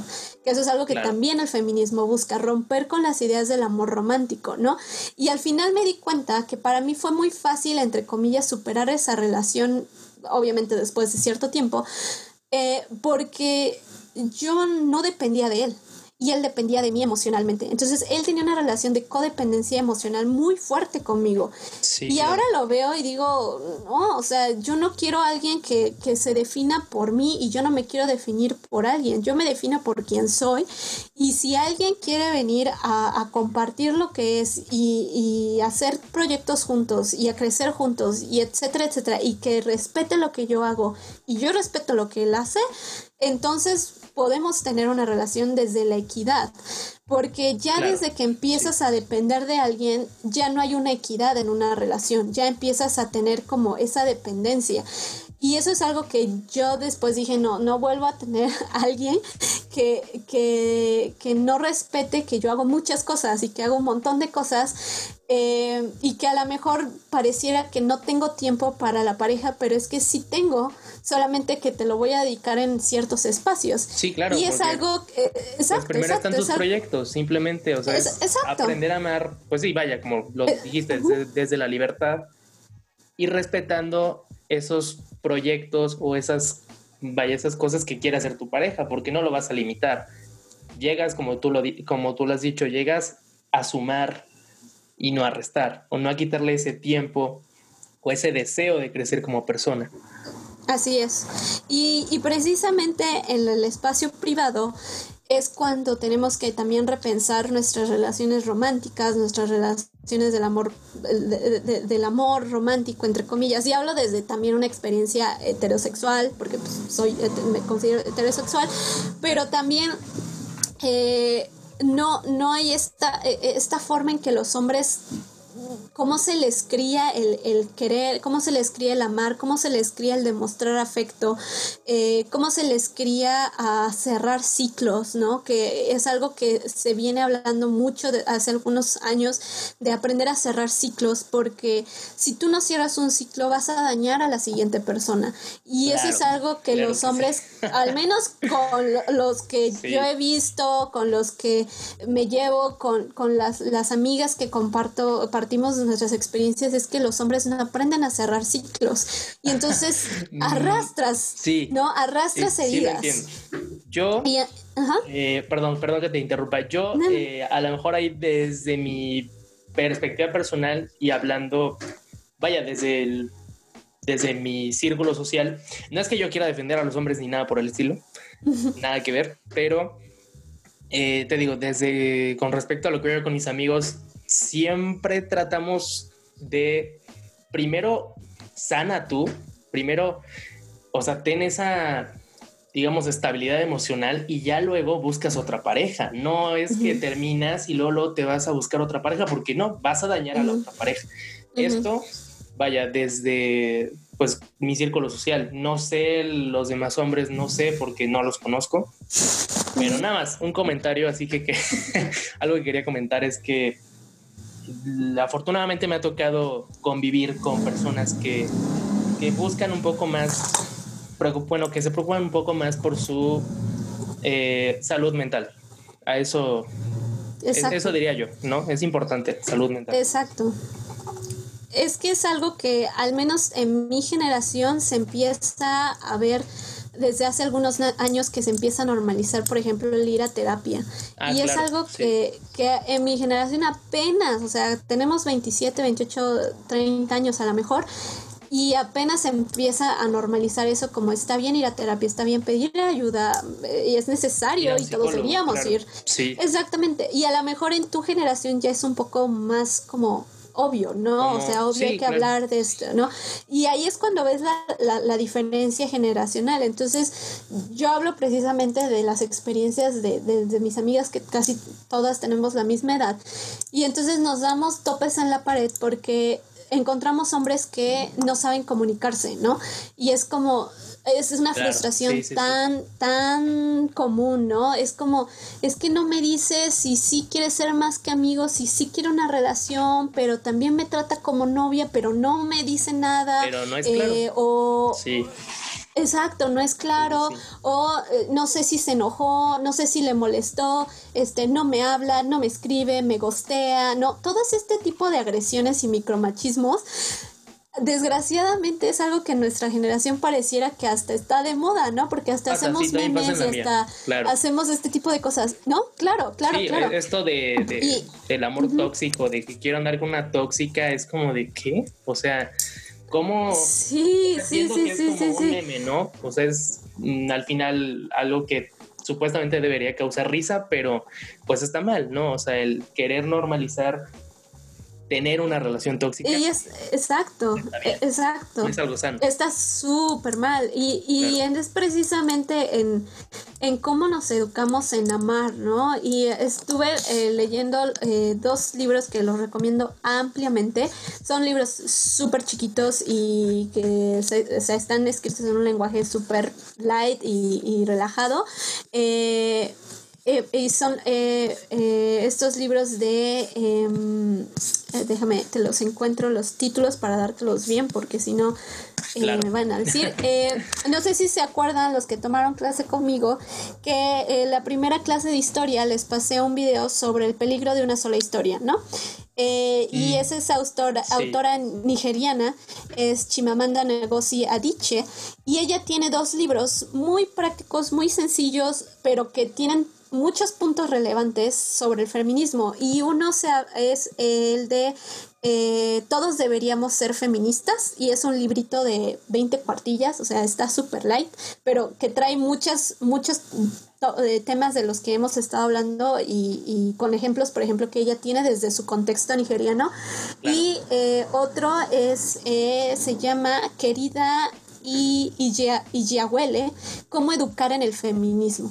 Y precisamente en este último librito, en el de cómo educar en el feminismo, eh, ella hace una serie de cartas a, em, una, una, mamá que es eh, recién acaba de tener a su hija y entonces le preguntan, ¿no? ¿Cómo, ¿Cómo crío a mi hija en este contexto como feminista? Y entonces ella hace unas como cartas y puntos sobre eh, cómo podríamos educar desde el feminismo. Y uno de, precisamente de los temas que ella habla es precisamente cómo educamos a nuestros niños y niñas a amar. Y eso es algo que, que si tú te das cuenta o si nos damos cuenta y reflexionamos un poquito, a las mujeres casi siempre igual, ¿no? El mismo contexto del rol de género de que las mujeres tenemos que ser tiernas, románticas, bla, bla, bla, pero los hombres no. O sea, los hombres si demuestran ser cursis o románticos, híjole, ya eres la burla de todos, ya eres el mandilón, ya eres el que ya, ya lo traen ¿eh? dominado. O sea, sí, sí, sí, sí, sí, sí. Es un meme, pero exactamente. no está bien. Exactamente. Exactamente. Y entonces es como cuando creces y entonces empiezas a tener ese tipo de relaciones eh, sentimentales, pues, por ejemplo, yo soy súper cursi romántica, ¿no? Yo siempre soy súper cursi romántica y aquí y allá. Y entonces cuando me topo con alguien que, que no lo es, digo, ok, no necesita ser cursi y romántico como yo, pero pues tiene que haber alguna forma en la que demuestre su cariño, ¿no? Pero si en esa, en esa expectativa yo digo, bueno, es que pues no todos pueden llegar a ser cursis y románticos como yo, pero, pero si tampoco esa otra persona sabe cómo vocalizarlo, sabe cómo transmitirlo, ahí es cuando vamos a tener problemas. Porque yo no sé si a lo mejor eh, me manda un mensaje al día diciéndome, hola, ¿cómo estás? Esa es su forma de querer, esa es la forma que le enseñaron a querer. Sí. O sea, eh, yo no lo sé, ¿no? Y, y, eso está mal, porque se nos tiene que enseñar a todos que todos tenemos que demostrar amor y que debemos de, de, de, de tener ese, ese tipo de, pues de atenciones, ¿no? Y, y algo muy, muy curioso que, que yo estuve reflexionando el fin de semana es, por ejemplo, en mi casa, mi papá siempre eh, saluda a mi hermano de beso y abrazo. siempre ha sido así, ¿no? Eh, nunca ha sido como, ah, no, los hombres no se abrazan, no se besan, no se bla, bla, bla siempre educó a mi hermano a, demostrar el afecto, ¿no? Y entonces mi hermano le encanta abrazar, por ejemplo, a mi abuelita, le encanta abrazar a, mi mamá, este, a lo mejor conmigo porque pues nos llevamos un poco más pesado y lo que quieras, pero siempre está esa demostración y ese afecto y ese cariño y, y siempre que ve a mi papá lo abraza y le da un beso y desde ahí, desde ahí es cuando tenemos que, que decir, hay que educar a nuestros hijos a demostrar que se, que se ama, ¿no? Eh, por ejemplo, también eh, que, que, los niños eh, pues nunca hablen de sus sentimientos, ¿no? Pareciera que las niñas podemos hablar con nuestras amigas todo el tiempo sobre cómo nos va en una relación o lo que sea. Y los hombres es como hablan de fútbol y si ya quieres hablar como de tu relación o de tu novia, uy, no. O sea, ahí viene este a hablar de esto, ay, no, qué flojera, ¿no? Ya córtala o ya va algo así. que a mí me pasa eh, algo similar. O sea, bueno, no, no de que nada más hablemos de fútbol, sino que yo he tenido la, vaya, no sé si llamarlo fortuna, de que me ha tocado un círculo social en donde precisamente tenemos esa conversación de, oye, ¿cómo te va con tu novia? ¿Cómo te está yendo? ¿Cómo te sientes? ¿Todo bien? Y no pasa nada. No es que nos burlemos, no es que digamos, eres un mandilón. Para nada. O sea, siempre, eh, y de hecho me gusta, o sea, me, me gusta escuchar, por ejemplo, a mis amigos cuando me cuentan sus problemas que a lo mejor no es que los pueda ayudar porque no soy psicólogo ni nada, pero al final siempre hay, eh, siempre existe este intercambio de yo me siento así, eh, no sé qué hacer. No hay, o sea, nadie se juzga, que es lo, lo que me agrada y no sé si a lo mejor esto sea tal vez como de mi generación, pero al menos, digo, hablando en el contexto, por ejemplo, de, las personas con las que yo estuve en la prepa, yo sí noté que no había como tanta burla si tú hablabas de tus sentimientos. O sea, al contrario, era un buen tema de conversación y me acuerdo que, que, en prepa nos juntábamos así como de vamos a hablar de nuestros sentimientos, así, así de yo llegaba y les decía, hay que hablar de nuestros sentimientos, ¿cómo te sientes, no? Era tiempos bastante, pues, de satisfacción porque precisamente tú no te guardas esos pues, sentimientos o eso malo, eso que te está pesando y sabes que hay una persona que te va a escuchar, sea hombre, sea mujer, no había ese, no estaba ese como sentimiento de, que se van a burlar de ti o te van a juzgar. Al contrario, te van a escuchar y te van a apoyar. que bueno, eso es algo que a mí me tocó vivir. No sé si sea de mi generación o igual y nada más es como de mi círculo social, pero creo que pues está bien y creo que es algo que todos deberíamos de hacer. Claro. Sí. Claro, y, y, sobre todo que no solamente es a lo mejor, eh, como bien dices, ¿no? En tu, en tu círculo social es algo ya que se normalizó y es algo que, pues es una práctica que tienen. Pero, por ejemplo, en las, las últimas cenas que tuve en Suecia, eh, tenía yo un amigo que era sueco y que un día me preguntó que si le podía recomendar películas eh, mexicanas o canciones mexicanas porque estaba aprendiendo español. Y eh, le había gustado una canción, no me acuerdo de qué, y entonces le dije, ah, pues te recomiendo a Natalia Lafourcade, por ejemplo, este, eh, a Jimena Sariñaña, y entonces le dije, son, son canciones de momento que... Em, eh, son como muy románticas y así. Y me dice, ay, no, me encanta. Y me dice, pero, dice, pero, o dice, a mí me encantan las, las canciones románticas y las películas románticas, me gusta mucho, pero creo que no está muy bien visto que un hombre diga que le gusta ser romántico. Y te estoy hablando de un hombre sueco que ha tenido una educación y ha tenido un privilegio muy grande y que todavía sigue teniendo ese sentido de que es que los hombres no podemos ser románticos. Y entonces todas en la mesa que estábamos ahí fastidiados, no, no, o sea, no, no, al contrario, qué bueno que lo seas, qué bueno que lo digas, que lo aceptes, porque no tiene que ser alguna característica mala, o sea, no tiene por qué ser algo malo, simplemente que estamos tan acostumbradas a que los hombres hombres entre ustedes mismos también sean presionados a, a, no demostrar ese afecto, ¿no? A no, a no vocalizar, a no decir que les gusta también, este, no sé, el drama de la serie que sea romántica, etcétera. O sea, también está bien. y también es algo que, que, ustedes tienen ese, ese derecho de, de, decir, pues también me gusta la música romántica de tal, este, o me gusta no sé, no sé qué artista o qué, qué, qué serie, pero pero que puedan, puedan tener eh, eh, esa aceptación entre ustedes de decir, pues sí, también me gusta ser romántico y cursi con mi novia, con mi esposa, este, lo que sea, y, y, está bien, ¿no? Exactamente. Entonces, normalizar a cómo aprender a amar, a cómo amar desde la libertad, eh, a, amar más allá de lo físico, ¿no? Porque pareciera que solamente a veces nos enseñan a amar así, estamos cinco metros cerca, ¿no? Y, y ahorita con la pandemia, si algo nos ha demostrado es que el amor se puede demostrar en un montón de formas y que siempre hay formas, eh, pero que muchas veces los hombres no saben cómo, ¿no? O, o creen que es imposible, creen que es complicado. Eh, pero desde la reconstrucción entonces del machismo podemos encontrar formas de decir sí se puede, eh, que no te dé pena, eh, tienes que estudiarlo a lo mejor un poquito más, tienes que hablarlo un poquito más, habla con, tu círculo de amigas, con tu círculo de amigos y ustedes solitos no pueden ir, ir buscando esas alternativas para que sean relaciones más sanas, porque como te decía, desde el hogar empieza, entonces si yo empiezo una familia, con alguien que eh, pues desde, desde, novios empezamos a trabajar, a, tener una relación más, más sana, más, más como entre la libertad, etcétera.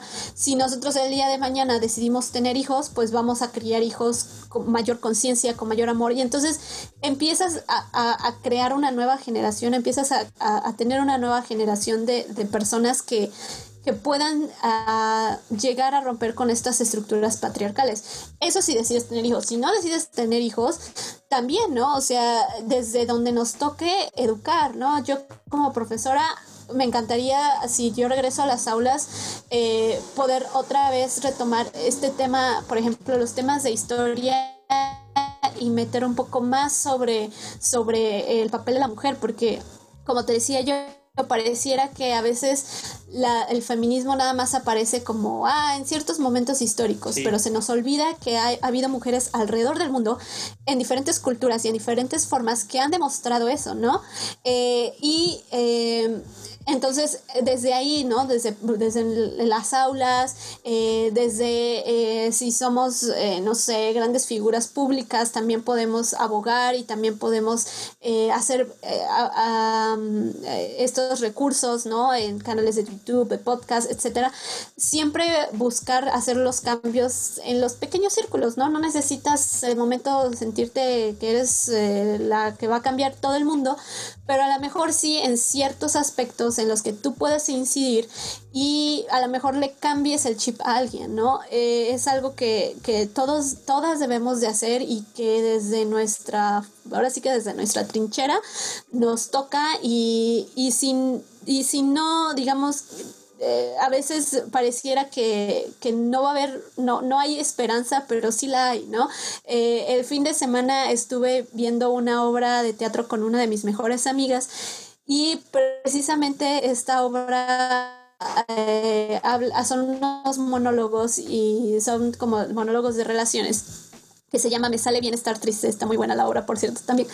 Eh, y eh, precisamente de momento nos frustrábamos porque decíamos, es que los hombres no van a cambiar, es que todos son iguales, es que ya sabes, ¿no? La frustración de siempre, porque de momento pareciera que no hay esperanza, ¿no? De momento pareciera que, que, que no, o sea, no, no les va a entrar el 20, no les cae el 20, no les cae el 100, no les cae ni un 5. Eh, y ella en la mañana que empecé a escuchar este, este conversatorio, o bueno, este, este curso en el, del Museo de Memoria y Tolerancia, me quedé así como de, bueno, sí hay esperanza, ¿no? O sea, sí la hay, pero también ustedes tienen que aportar y ustedes también tienen que hacer su, su, su granito de arena eh, y, y también reeducarse y, de construir y desaprender y aprender nuevas formas y aprender con H también eh, cómo es que pueden mejorar como seres humanos y también como hombres y también como parejas y como hermanos y como todo, pero al final de cuentas teniendo en, o sea, teniendo en cuenta que eh, es un trabajo que no va a ser de la noche a la mañana y que todos debemos de estar conscientes que esos cambios de momento no, no son tan, tan radicales. Eh, de momento va a tomar un poco de tiempo porque hay, como te decía yo, la interseccionalidad, ¿no? hay muchos valores católicos todavía, hay muchos valores que, que, que nos impiden todavía, ¿no? A tener, eh, por ejemplo, este acceso a decidir sobre nuestros cuerpos. Y es muy difícil, ¿no? Es muy difícil que los hombres también puedan creer que eh, una mujer puede ser la que sostenga el hogar y él se tenga que quedar en casa a cuidar a los hijos o simplemente en el hogar. Eh, es algo muy difícil que los hombres todavía no pueden llegar a comprender, eh, que, que, haya mujeres que sean jefas, que haya mujeres que sean dueñas de sus compañías, que sean CEOs, que sean así y así y así. Entonces les cuesta a los hombres porque atenta contra el privilegio, contra, atenta contra su poder, contra su autoridad, contra su masculinidad tóxica. Entonces, es algo que lleva tiempo, que sí se puede y que tenemos que empezar a trabajarlo desde nuestros espacios privados hasta los espacios públicos, ¿no? No nada más como ser convenencieros y, ah, bueno, cuando me, me, me favorezca, entonces sí en el, en el espacio público hay sí que las mujeres pinten y rayen, pero en el público soy un controlador y soy un celoso y le pego y etcétera, etcétera, ¿no? Hay que, hay que, ser, hay que ser congruentes, ¿no? Y también a las mujeres nos toca seguir trabajando en nuestros propios machismos porque desgraciadamente es algo que llevamos y aprendemos desde niños que, se nos queda. Exactamente, se nos queda. Es como algo tan normal que ni te das cuenta. Exactamente. Por ejemplo, una vez eh, en una de las cenas, igual que fue en, mi casa en Suecia, en el departamento, eh, invité a dos de mis mejores amigos. Una de ellas es sueca, mitad sueca, mitad argelina, y el otro es estadounidense. Y a mí siempre me han enseñado en la casa a que cuando recibes visitas, pues siempre hay que ofrecerles, ¿no? algo de tomar, algo de beber, etc. Y en las cenas, pues siempre, o en las comidas, pues siempre hay que atender, pues a quien te visita, etcétera, independientemente de si sea hombre o mujer. O sea, en mi casa siempre ha sido, sí, claro, sea hombre o mujer, lo atiendes, ¿no? Bien. Sí, creo que generalmente. O sea, generalmente, es como ¿no? muy, sí, es como, muy, hospitalario, ¿no? Algo muy hospitalario, ¿no? Y entonces, en la cena que les estaba yo sirviendo, eh, yo, les estaba sirviendo el plato y yo estaba en la cocina y yo estaba calentando las cosas. Y ellos estaban sentados en la mesa, no estábamos todos hablando, pero yo estaba encargada como de cocinar, estaba encargada como de, o sea, estaba ya en la, estufa. Y entonces eh, se voltearon y me dijeron, ¿necesitas ayuda? Y les dije, no, o sea, no se preocupen, ustedes quédense ahí y seguimos platicando. Y, y una, una de esas, ella me dice, es que es tu machista, esto es tu machismo. Y, ya me quedé así como, ¿de qué? Y me dice, sí, porque siempre tienes que servir. Y yo así de, ups, o sea, creo que sí es cierto, ¿no? Porque en un hogar sueco, normalmente si es una cena o si es como alguien que ya conoces, incluso si no conoces, eh, es normal que si tú quieres un vaso de agua te levantas y vas a la cocina y, ya lo tomas. No esperas a que la otra persona te lo ofrezca, exactamente, que te lo sirvan. Y en ese momento me quedé así de, pero es que es machismo o no. Y en cierta parte sí, porque es la actitud de una mujer que hay que servir la mesa y hay que servir a, a quien está ahí. Y a pesar de que en mi casa nunca fue porque, porque soy mujer, tengo que servir, pero, pero sí es algo como cultural. Sí. Que, que siempre hay que servirle a quien llega, ¿no? Y, y, es como, como algo que hay que también reflexionar y que yo me quedé reflexionando y dije, pues sí, o sea, sí es parte de mi machismo, parte que también quiero, pues quiero que se sientan atendidos y así, pero, pero ¿cómo nivelo eso, no? Y todavía sigo batallando así como, bueno, ¿cuál es la mejor manera, no? De, de, de si alguien llega a tu casa, este, ¿cómo le haces, no? Entonces, también sería como parte, pues, pues, de nuestra cultura, ¿no? Porque como ya lo habíamos dicho, pues es nuestra cultura es como muy hospitalaria, muy de siéntate, estás en tu casa, bienvenido. Y digo, a lo mejor sí tiene, pues, sus connotaciones machistas y todo pero ajá, o sea, creo que es difícil, como tú decías, nivelar eso de cómo atiendo a, la persona que llega sin ser machista, ¿no? Exacto, y es algo que te digo, es, es, algo que va en construcción y que hay que ir en de construcción y que hay que seguir reflexionando, ¿no? Y, y, por ejemplo, lo de servir, a mí siempre, siempre, siempre algo que me molesta mucho, es que cuando mi hermano llega y mi mamá eh, pues hace de comer, lo que sea, a mí siempre es a la que le pide que sirva yo la mesa o que ponga yo la mesa. Y siempre me da un, un de verdad, un verdadero coraje y enojo, porque es como, ¿por qué no se lo pide a él? O sea, él está en la sala, él está ahí sentado o él está lo que sea, ¿por qué no se lo pide a él? ¿Por qué yo soy la que tengo que servirle a él? Ahí así es cuando me enojo y yo ya no le discuto a mi mamá y yo ya no digo nada, pero soy muy consciente y digo, si algún día yo tengo un hogar, yo no voy a obligar a mi hija, a mi sobrina o a, quien sea a, servirle a él, ¿no? O sea, él también puede agarrar su plato y pues ponerlo o ayudarme, ¿no? Exactamente, ¿no? Entonces hay que, hay que ver este tipo de, formas, ¿no? Y, y, con mi mamá normalmente siempre tengo como este tipo de, desacuerdos, ¿no? A veces en que de, es que, pues es que ah, si llega cansado, pues hay que servirle, bla, bla, bla. Y es que sí, no, porque en, la casa, si tú estás con una pareja, si tú llegas a las 9 de la noche cansado, pues si tu esposa o tu pareja también se quedó en la casa, no es como que se quedó en el sillón, o sea, también limpió, también trapeó, a lo mejor hizo ropa, a lo mejor también trabajó y llegó a lo mejor a las 7, no llegó a las 9 y también está cansada, ¿no? Entonces, ¿por qué tiene que esperar a que yo le sirva? O sea, ¿por qué los dos no podemos decir, bueno, a lo mejor el domingo nos organizamos y todo el día cocinamos para toda la semana, ¿no? Y si los platos están sucios, pues entre los dos, o si, si, no sé, si alguien se levanta más tarde o temprano que el otro, hace el desayuno, y no es porque yo te quiera servir a ti, hombre, sino es porque son los acuerdos que llegamos como familia, como pareja.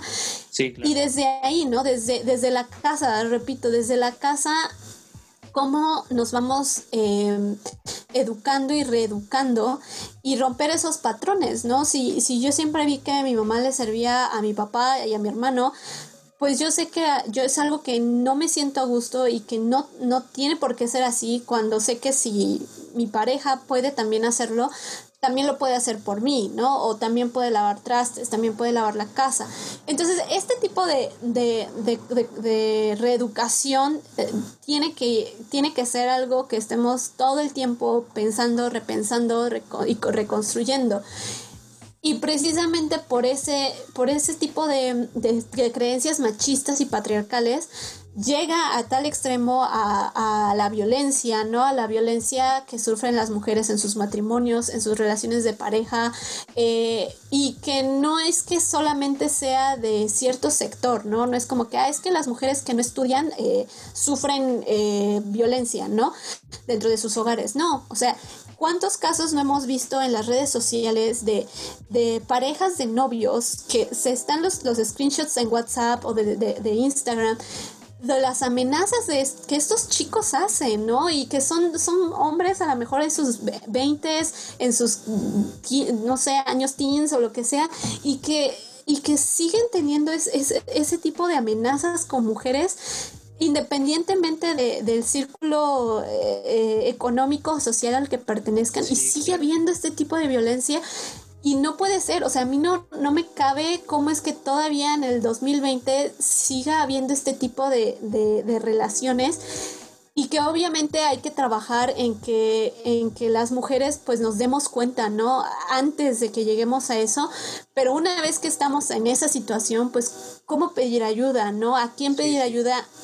Y ese es el problema que ahorita eh, se busca visualizar con la CNDH. Ya pasaron los homicidios, las violaciones, los abusos y no hay, no hay un sentido de justicia, no hay, un avance, no hay respuesta y hay miles de casos, ¿no? O sea, millones de casos y por eso es la representación de, de tomar las instituciones para decir, cuándo nos van a responder.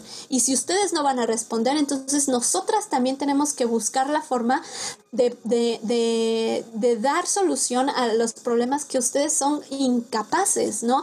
Y que no hay esa sensibilidad y que no hay esas capacitaciones y a lo mejor sí hay el presupuesto porque como mostraron, ¿no? Tenían en sus refrigeradores grandes comida y lo que sea. Para eso sí hay presupuesto. Exactamente, pero la distribución, la corrupción y, y el justificarse en el que es que no hay personal y es que lo que sea, o sea, ¿para qué están esas instituciones? si no van a funcionar, pues hay que quitarlas y hay que hacer otras, o, o reorganizar el sistema, reestructurar. Entonces, por eso eh, llega un momento en que las mujeres ya estamos tan hartas y estamos tan cansadas y, y, y que no hay otra forma de, de que hagamos que las autoridades y que la sociedad en general voltee los ojos y diga, esto no es normal, porque por muchos años los feminicidios, al menos en Juárez, siempre habían sido normal, siempre era algo de Juárez, ¿no? o sea, siempre era algo que pasaba en el norte. Sí, estaba muy pero de momento, eh, eh, claro, que no estaba bien, pero de momento empezó a pasar en Veracruz, en Puebla, en Guerrero, en, el sur. O sea, eh, en Ciudad de México y entonces es cuando por eso se piden las alertas de género, porque no es posible que eh, solamente por el hecho de ser mujer ya te maten, ¿no? Y, y hablamos otra vez de, de, de, que esta normalización de la violencia en general, de toda la violencia en México, ya es algo común. Y hoy en la mañana hablaba con una de mis mejores amigas y me decía, es que el sábado pasado a las 7 de la mañana fui al súper y un tipo me estaba siguiendo a las 7 de la mañana en el súper. No hay hora para esto. Exactamente. Ya ni tan siquiera es como de la noche y cuando vas al antro. O sea, ya es, no, pues sí, ya desde la mañana en pleno, plena luz del día, que es pues lo peor. Exactamente. Y, y es lo que, lo que nosotras buscamos de, de no es posible que, no, ¿cómo es que sigue habiendo hombres así? ¿Cómo es que sigue habiendo estos predadores ahí fuera? Eh, y también cómo nosotros respondemos a eso, ¿no? Y entonces le dije, pues me hubieras marcado o hubieras mandado ubicación, ¿no? E incluso las formas desde que empezaron a ver estos, estos casos en Puebla, por ejemplo, de Didi o de Uber, ah, ¿no? De, de, de, las desapariciones, de las violaciones, y es como, ¿cómo le haces, no? O sea, ¿cómo encuentras en tu celular y mandas ubicación, este, dónde te sientas, este, llevar un gas pimiento, no, eh, meterte a cursos de autodefensa, eh, ir a ciertas horas y no, y no a otras, este, en el antro a lo mejor, pues ya ni siquiera puedes a lo mejor disfrutar como quisieras y entonces eh, también te cuartan la libertad, ¿no? Y es muy cierto, de momento por ahí circulaba en la red que, pues sí es cierto, no me han asesinado, pero me han cuartado muchas libertades que yo antes no tenía que pensar, ¿no? Lo que te decía yo cuando yo vivía en Suecia, no me tenía yo que preocupar de nada. Y aquí no, o sea, no me da ni ganas ni de usar vestidos, ni de usar faldas. Y si lo hago, lo hago porque sé que voy a ir con mi familia, porque voy en un carro, porque voy a ir con mis amigas, porque voy a tener fiesta en casa de alguien, porque a lo mejor en la ubicación se la mando a mi mejor amiga o si tengo pareja, a mi pareja, etcétera, etcétera. Entonces son cosas que hasta qué punto hemos tenido que llegar a que nosotras tengamos que hacer ese tipo de actividades. No es normal. O sea, eso es lo que quiero que entiendan. No es normal que las mujeres vivamos así. No es normal. Y muchas personas que atacan el feminismo es como, ay, pero es que porque hasta ahorita, es que porque no sé qué, es que, es que, es que no es algo que, que, que de momento ya nos haya hartado. Siempre nos ha hartado. Siempre nos ha hartado el, el acoso. Siempre nos ha hartado el que nos digan cosas en la calle. Siempre nos ha hartado que en el antro nos quieran eh, tocar o que nos toquen. Siempre nos ha hartado eso, pero ya llegó el punto álgido en el que dices ya no más, o sea, ya basta. ¿Y a qué más, qué más necesitan que pasen? ¿Qué más se necesita? Eh, ¿Que necesitas que te toquen a alguien de tu familia? O sea, ¿necesitas eso para que seas un buen ser humano? ¿Para que seas un ser humano empático? ¿Eso es lo que se necesita? No lo sé. Entonces, eh, la cuestión del feminismo en México ha avanzado mucho en ese sentido, desgraciadamente por esta normalización de la violencia y, se han abierto estos espacios para que más mujeres puedan aprender y más mujeres puedan escuchar y puedan también hablar de sus experiencias. Eh, y que, y que busquemos esa forma en que los hombres también de alguna manera tomen conciencia y sean aliados, ¿no? Y yo siempre lo he dicho, no los queremos machos, los queremos aliados y los queremos seres humanos empáticos y sensibles. Por supuesto. Y, y, desde ahí se necesita el cambio, ¿no? Y, y dejar de, de, pelearse de que, ah, es que feminazis, no sé qué, y es como, dudo, o sea, ni siquiera sabes lo que es el nazismo, ni siquiera sabes, ni siquiera sabes, o sea, y, ni siquiera es un término, ¿no? No es un término, es una grosería, es, es, es una forma despectiva, ¿no? Eso no existe, un concepto que, un concepto es algo que tiene una base, una fundamentación teórica, social, etcétera, eso no tiene nada, o sea, eh, eh, es simplemente esa amedrentar por amedrentar. Y si tú ves los comentarios que siempre se hacen en las páginas ah, eh, feministas en México, siempre, son o boots, ¿no? O siempre son hombres, estos, mm, no sé, adolescentes, porque ni siquiera son, a veces ni siquiera son gente grande, ¿no? Son adolescentes. Yo me he topado con que a veces son señores o a veces son señoras.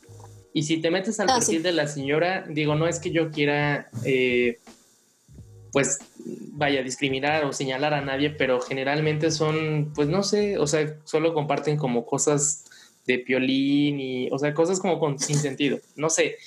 O más que sin sentido, veo mucho que también comparten como muchas noticias falsas, que es un problema también. Que bueno, de hecho también, eh, ahorita que estás mencionando esto de los espacios que se están abriendo en las redes sociales, creo que también sería interesante tocar el tema ahorita de, bueno, ya sabemos que la desinformación pues es un problema, pero también lo que yo quería tocar ahorita es que he visto que han estado surgiendo bastantes pues páginas, eh, influencers, no sé si decirles influencers, que pues tienen esta, bueno, se autodenominan eh, feministas, ¿no? Y que de cierta manera sí comparten información valiosa y todo, pero el problema es cuando, o bueno, al menos como lo veo yo, el problema es que cuando esta persona tiene mucha audiencia y comparte algo que no tiene un fundamento, genera cierta desinformación y eso yo lo veo como un problema. No, no sé cuál sea tu opinión o qué opines tú acerca de pues todas estas páginas, estos influencers que,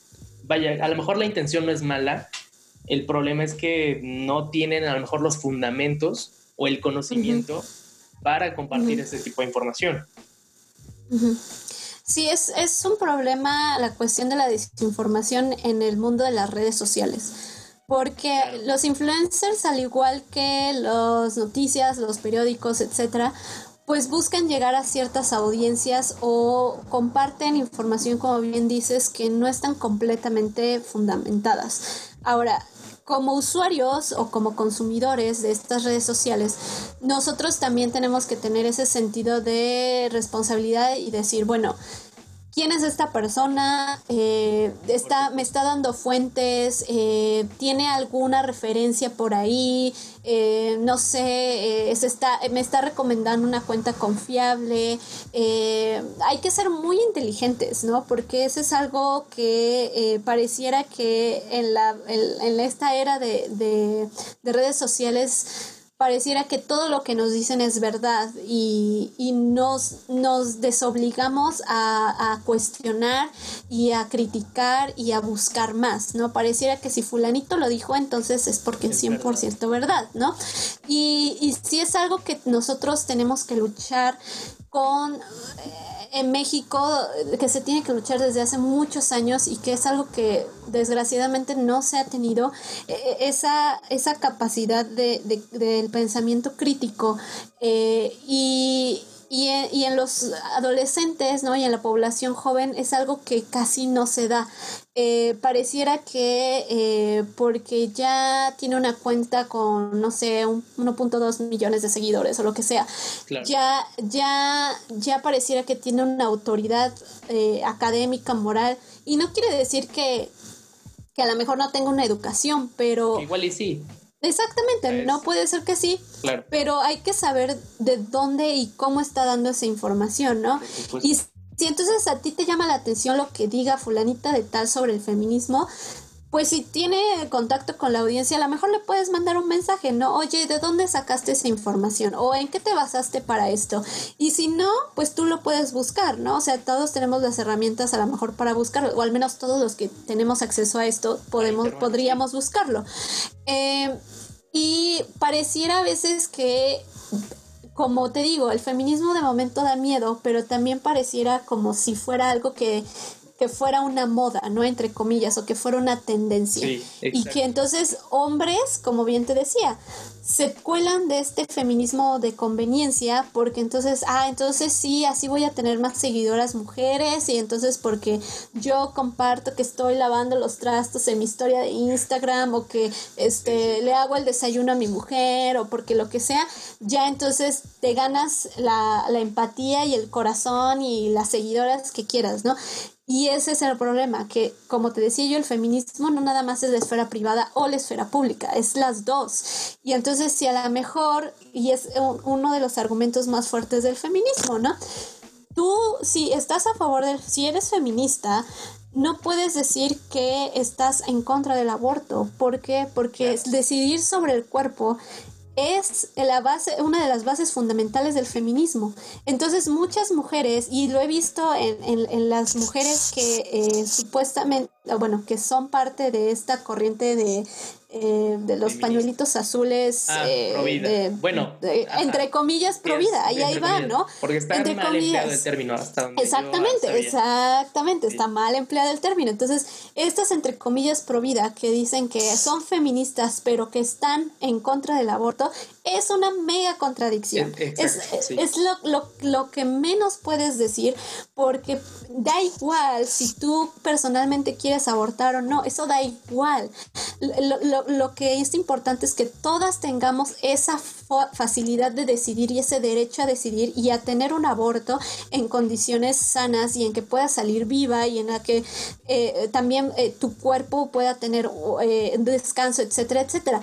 Da igual si yo, Aret García, soy súper católica y no quiero abortar nunca y si el día de mañana me, embarazo y, y, y, no quiero abortar, eso ya será cuestión mía. Pero si la ley le permite abortar a las demás, eso es lo que a mí me interesa como feminista, ¿no? Por eso también hay, hay, hay eh, por ejemplo, la, página de Católicas por México, que es precisamente una página donde es, nos da igual, o sea, como católicas nos da igual si tú, si tú quieres o no, o sea, si yo personalmente como católica estoy a favor o no, pero nos interesa que todas las mujeres tengan ese acceso y esa facilidad, porque el aborto es una cuestión de privilegio, es una cuestión que ah, solamente ciertas mujeres pueden, pueden costear. Entonces, lo mismo pasa con las influencers, ¿no? Con los influencers dicen, ay, es que sí, somos feministas, bla, bla, bla, pero la cuestión del aborto, por ejemplo, opinan no, o sea, no, ¿cómo van a matar, bla, bla, bla? Eh, entonces, estas contradicciones es donde hay que también estar muy presentes y hay que estar un poco alertas de quién te lo dice, cómo te lo dice, y como te decía yo, los hombres pueden hablar de cómo ser mejores aliados pero los hombres no pueden venir a enseñarnos feminismo. Entonces, si un influencer viene a decirte, es que el feminismo debería ser así y es que las feministas deberían, deberían de, eh, manifestarse de ciertas formas, ahí es cuando pierde la credibilidad completamente, porque tú como hombre no puedes venir a decir eso, ¿no? Ya lo dejamos claro. Exactamente, exactamente. Entonces... No naciste mujer. Exactamente. No entonces, no has vivido lo mismo con una mujer. Exactamente. Entonces no puedes llegar a tu cuenta de Instagram a decir eso porque precisamente como es la función del influencer influenciar, vas a, llevar a que todos tus seguidores, como borreguitos, ¿no? Como buenos mexicanos borreguitos, nada más nos guiemos por lo que nos dicen y no lo pensemos críticamente. Y eso es algo que yo también me di cuenta estando en Suecia, en, la maestría especialmente, que muchas de mis compañeras que eran alemanas, suecas, eh, danesas, eh, de nacionalidades sobre todo europeas, que eran las, las con las que más pues estábamos en la maestría, y es que su, su forma de, de, pensamiento crítico eh, está muy, muy, muy... Es, es, un abismo, ¿no? Lo que ellas tienen, o el acceso que ellas han tenido a lecturas, a la educación, a un sistema de calidad, eh, y es muy diferente a lo que se vive aquí en México. Entonces, todavía nos queda mucho trabajo por hacer para que los jóvenes realmente pensemos críticamente y que no nada más estemos pegados a lo que nos diga el celular, ¿no? También buscar otras formas, otras fuentes, acercarnos, no sé, a, nuestros profesores, a buscar eh, eh, lo, mismo, ¿no? Eh, cómo, ¿Cómo podemos ver si realmente la información que nos están presentando es real o no? Como te digo, lo mismo con las noticias pasa lo mismo con los influencers. Tenemos que ser muy precavidos y, y hay, hay, hay, hay, cuentas de Instagram que son bastante confiables y sobre todo que eh, tienen más allá de fundamentos, ¿no? Y, y, también cuentas en Facebook, ¿no? Por ejemplo, Marea Verde, Brujas del Mar, eh, eh, todas estas cuentas que van tratando de educar, no nada más como de, de decir, ah, es que por moda y hasta que el aborto sea legal y entonces ya dejamos de ser feministas. No, o sea, el feminismo, como te digo, abarca todas las esferas de la vida y eh, ese, yo creo que sería mi recomendación, ser, ser muy cuidadosos con los argumentos que dan. Si puedes o, o tienes la oportunidad, preguntarle, ¿no? cuáles son sus fuentes, y si no, también eh, uno buscarlo, ¿no? Y ver de dónde, de dónde está sacando esta información o, o al menos yo puedo empezar a, a, a, curiosear, ¿no? Sobre feminismo, sobre masculinidad, sobre las, la, las formas de, por ejemplo, de, de, de, las manifestaciones, ¿no? No nada más es la forma, es el fondo, es lo que se busca, es lo que piden. Eh, y es eso, ella es, es, es entrenar a, las personas a leer, a criticar, a, no quedarse con lo que nos dicen de, primeras.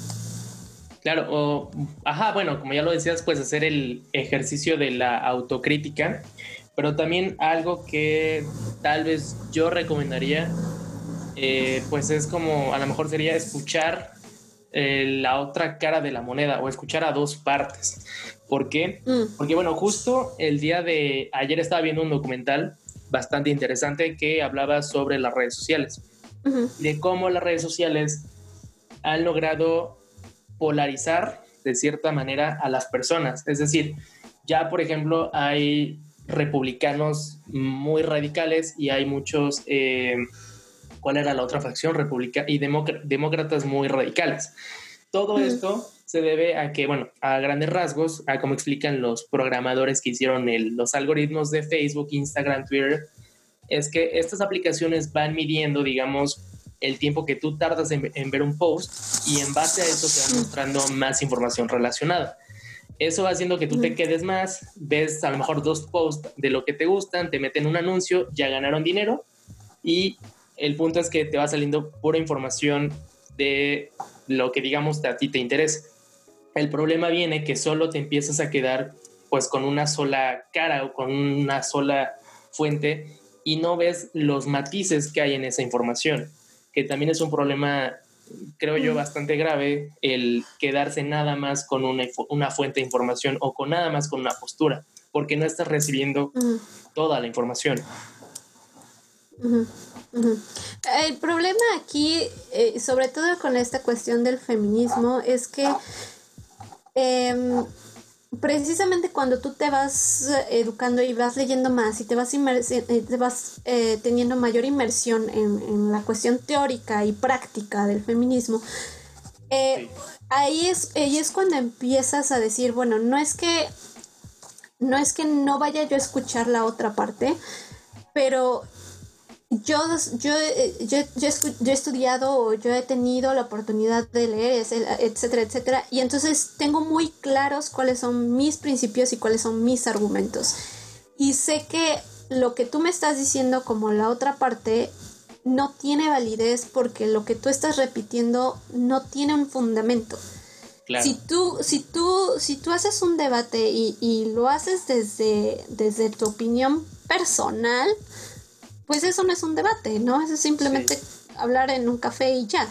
Pero si tú realmente vas a, vas a, a, contradecirme, entonces lo que tú debes de presentar es una información eh, pues al menos que tenga un sustento, un sustento teórico, científico, si es necesario, lo que sea. Y entonces debatimos sobre eso. Entonces, por eso muchas veces es que decimos, no es que me cierre al diálogo, es que lo que tú estás diciendo no tiene ningún tipo de fundamento, ¿no? O sea, eh, ¿cómo me voy a poner a discutir con alguien? que ni siquiera me está dando una referencia teórica, científica, comprobable, de una fuente confiable, de algo, no, no, puedo, no puedo debatir contra eso, porque lo que tú me estás diciendo son mentiras, lo que tú me estás diciendo es tu realidad a lo mejor, lo que tú piensas y ya. Pero si tú no me vienes a decir es que hay teóricas así, esto y esto y esto y eso, pues no tengo por qué, por qué ni siquiera escucharte hasta cierto punto, porque pues lo que me estás diciendo no tiene ningún tipo de validez. Entonces, ese yo creo que puede ser el problema que muchas veces nos enfrentamos, que cuando discutimos o debatimos a veces con, personas en Facebook o en redes sociales, es que te empiezan a, a, jalar argumentos que no tienen nada que ver, ¿no? O sea, que no, no, ni siquiera, ni siquiera reflexionan, ni siquiera, bueno, ni siquiera escriben bien, ¿no? Ni siquiera redactan bien, para empezar, ¿no? Y las faltas de ortografías, mega falta de ortografías, pero bueno, hagamos caso omiso de eso, pero ni siquiera pueden formular, o sea, son no argumentos los que dan. Entonces, no puedo, no puedo, digamos, en ese sentido, yo permitirme desgastarme porque sé que no, la otra parte no tiene de dónde.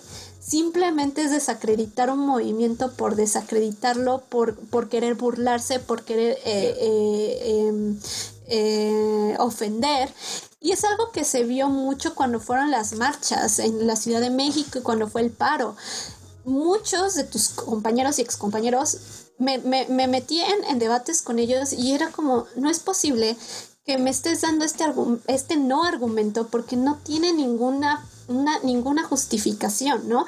Y, y, lo peor de todo es que se sostienen o, se defienden porque diciendo es que yo estudio en tal y yo estudio derecho y yo estudio ciencias sociales.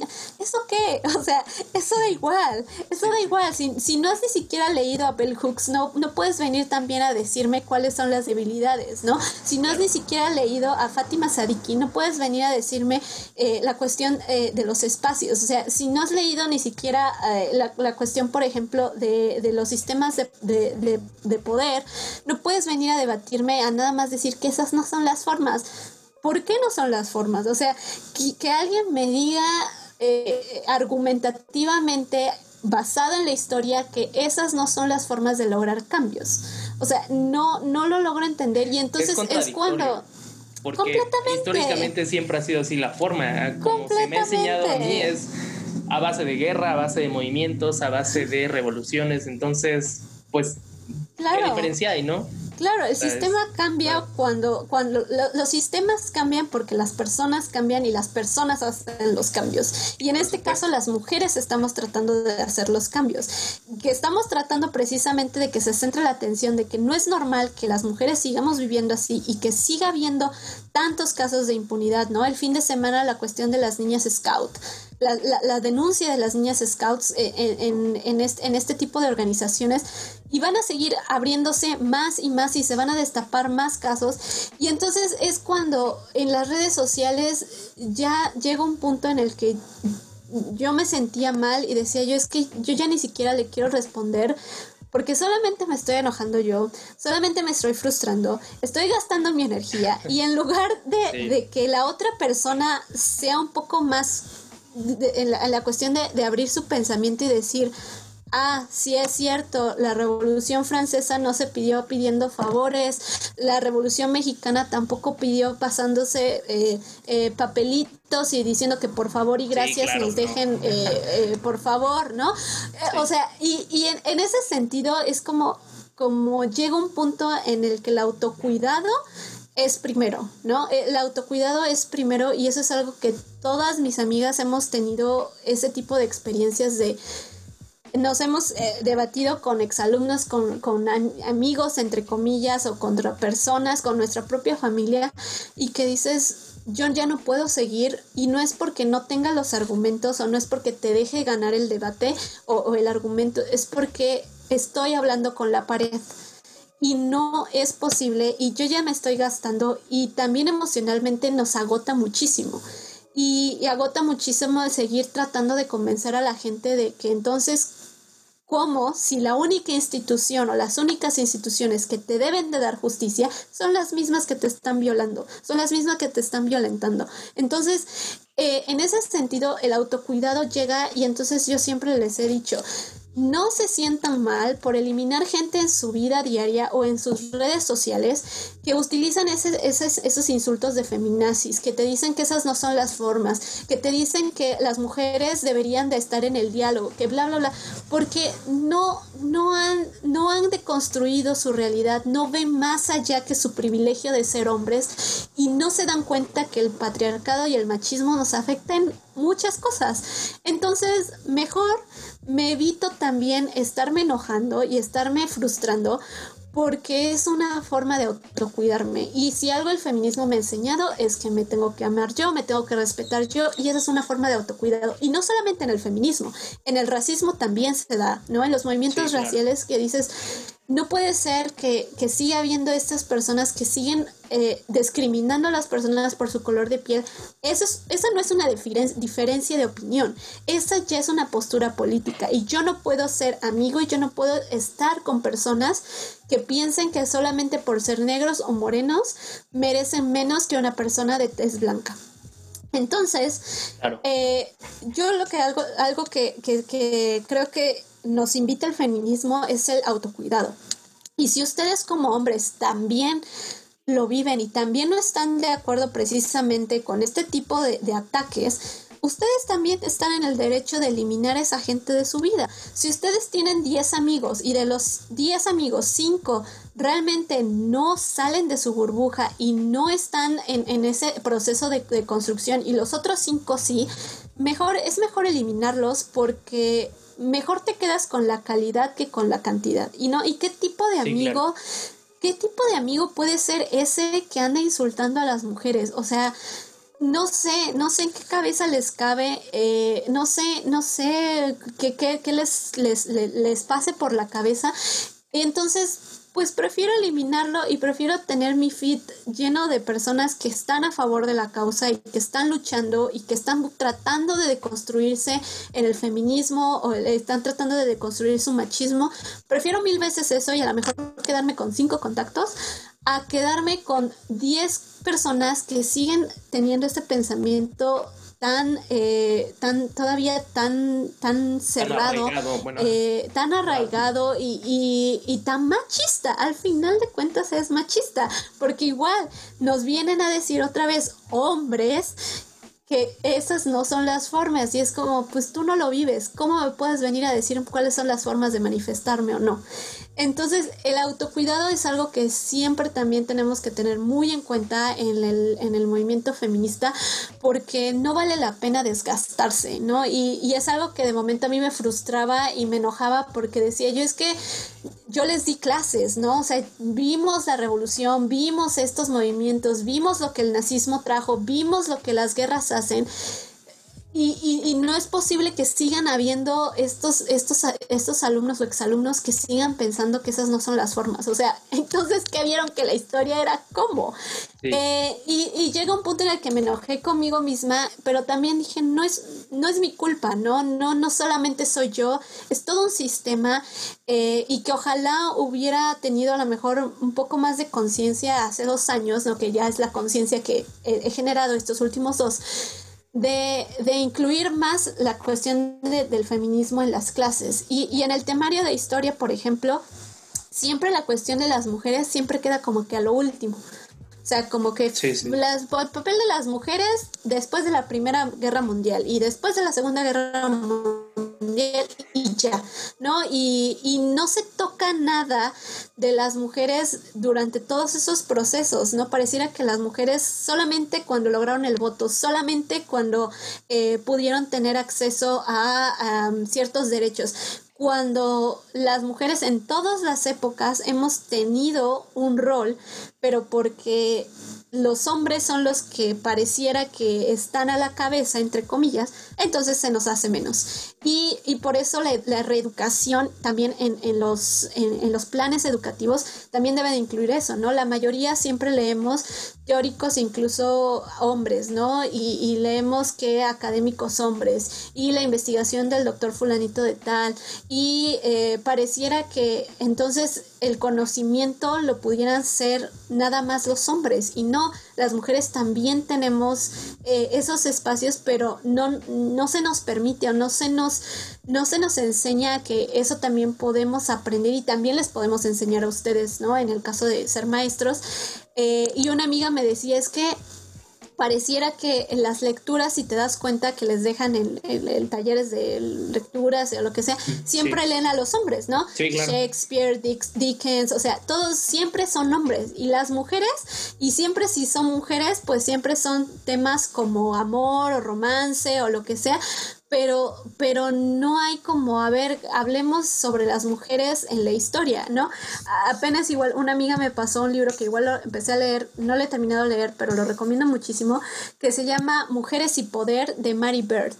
Es, es precisamente cómo las mujeres a través de la historia han sido relegadas porque si, si, si, a, los hombres se les habla de líderes, a las mujeres entonces eh, las mujeres son mandonas, ¿no? Y si los hombres fueron alabados por sus eh, estrategias militares, las mujeres, híjole, no, o sea, ellas hicieron algo turbio para engañar a los hombres y entonces, bla, bla, bla.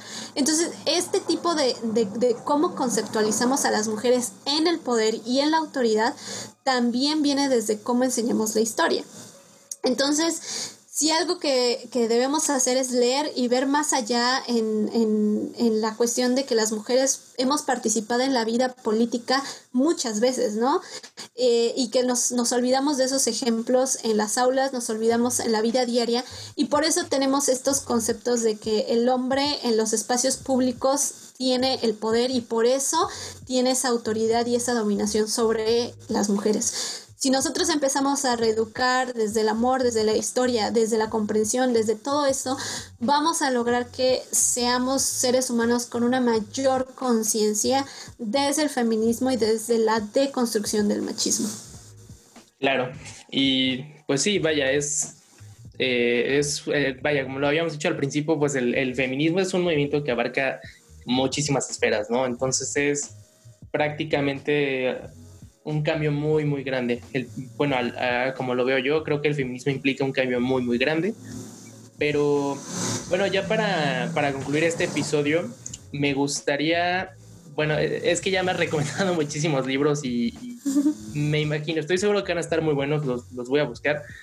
Pero bueno, quería buscar, o bueno, quería preguntarte si a lo mejor nos puedes recomendar algún libro específicamente a nosotros los hombres que nos pueda servir para aprender toda esta cuestión del feminismo y bueno, a lo mejor vaya a llevarlo a la práctica, aunque eso pues ya vaya, depende pues de cada persona, pero a grandes rasgos me gustaría pedirte nada más eso, algún libro o algún curso o algo que tú sepas, alguna herramienta que podamos los hombres pues leer o consumir, precisamente como para empezar a generar un poco de conciencia o empezar a cambiar, que es pues la finalidad de todo esto. Claro, encontré en estos últimos, en estas últimas semanas, dos cursos eh, del Museo de Memoria y Tolerancia. Uno que es el que te comentaba al inicio, Nadie nace macho, y Pedagogías feministas. Ese también está muy bueno. Em, esos son cursos en el Museo de Memoria y Tolerancia. Eh, también eh, como lecturas, yo creo que recomiendo así lo de lo básico, eh, como te decía, de Chimamanda Ngozi eh, querida abuela así es como cómo educar en el feminismo, ese es el subtítulo, cómo educar en el feminismo, eh, y todos deberíamos ser feministas, igual de esta misma autora, de Chimamanda. Y yo creo que igual una lectura básica, un poco más larga, pero que igual es básica y que la estuvimos comentando en algún momento, la del feminismo es, para todo el mundo de Bell Hooks. Eh, igual es uno de los básicos y, y e igual, ¿no? O sea, se pueden ir viendo como los subtítulos y los subtemas. Eh, obviamente ella lo, lo, traza en un contexto de Estados Unidos, ¿no? y habla de su experiencia como una mujer negra pero digamos que en este sistema patriarcal que abarca a todos los, países de, de, este planeta, vamos a encontrar precisamente esos paralelismos, ¿no? Que yo te decía. Y autoras eh, que a mí me gusta mucho de que hablan eh, sobre el feminismo eh, y esto más en el contexto del Medio Oriente que es lo que yo más estudio y estoy un poco más familiarizada Fátima Sadiki que ella es la que habla precisamente de estos espacios públicos y privados no de, de la de cómo el espacio está está mm, limitado por el género no lo que te decía los hombres en el público y las mujeres en el privado.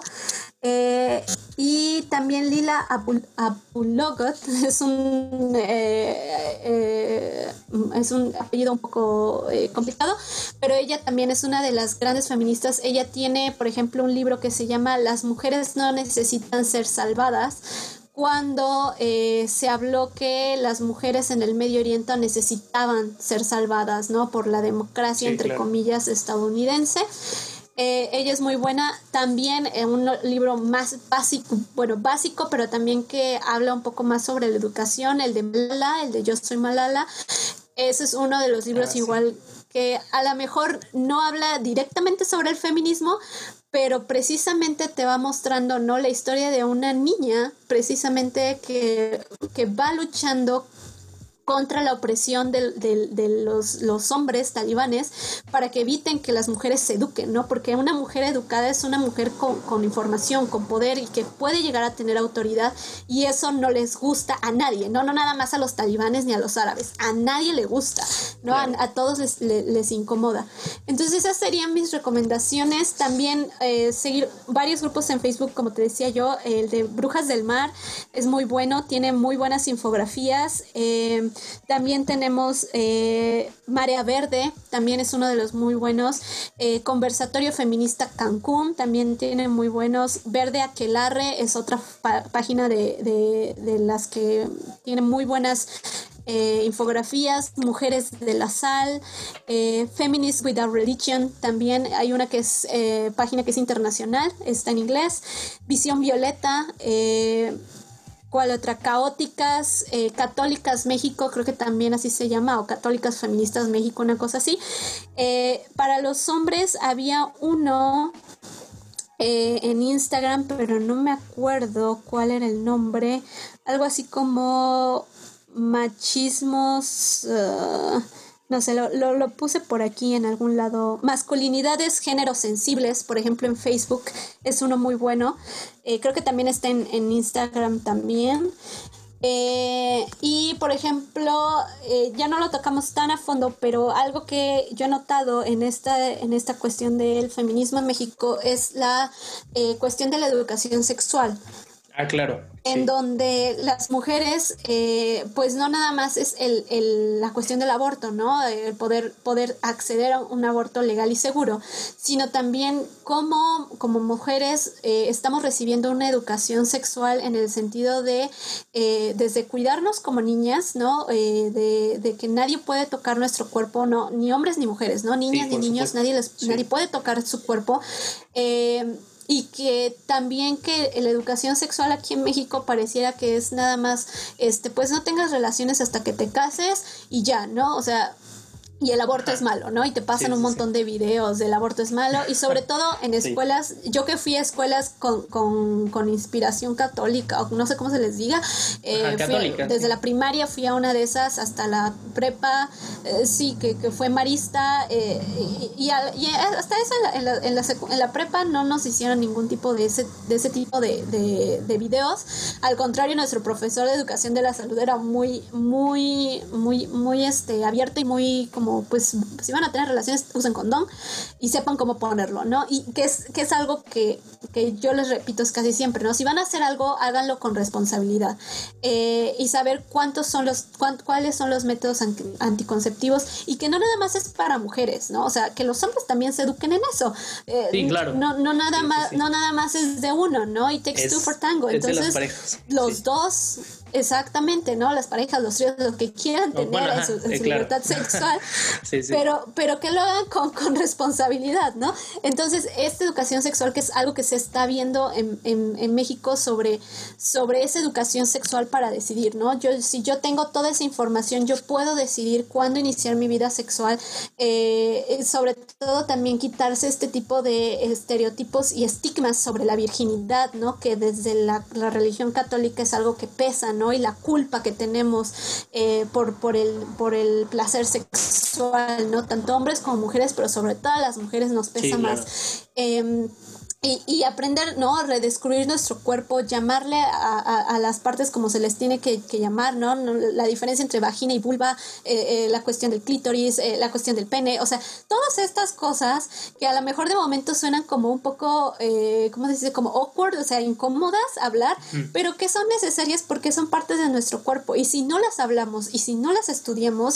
seguimos teniendo esa, esa, esa neblina de, de ignorancia y por eso tenemos tantos, tantos abortos adolescentes, tantos uh, muertes de abortos clandestinos, eh, tantas enfermedades de transmisión sexual, porque no nada más es el embarazo, son las enfermedades de transmisión sexual, es el cuidar nuestro cuerpo eh, periódicamente, el cuidar a nuestra pareja, el cuidarnos a nosotros y que debemos de, hacer, tener estas conversaciones. También hay muchas cuentas de ginecólogas eh, en, en, Instagram y, por ejemplo, eh, una de las cuentas que a mí me gusta mucho eh, y que yo creo que hombres y mujeres deberíamos seguir, pero es un hombre el que, que, la, que, la, que la maneja, César Galicia, es, es eh, es, un, es uno de los grandes eh, eh, influencers, si puedes decirle, pero es, él es, psicólogo, es sexólogo.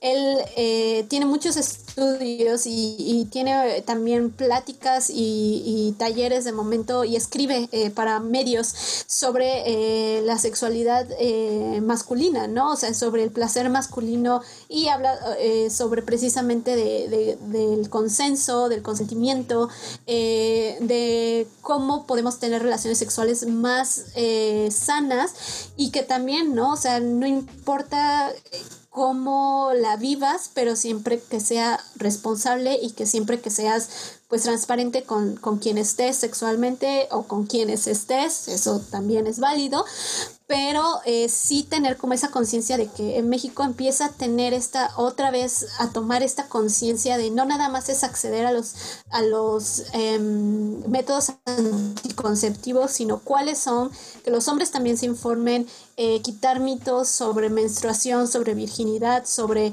virilidad también sobre eh, la cuestión por ejemplo de em, eh, los métodos anticonceptivos para hombres, que ya empiezan a, haber estudios y, empiezan a salir las primeras pruebas de a ver si también que sea algo que, que, recaiga en los hombres, ¿no?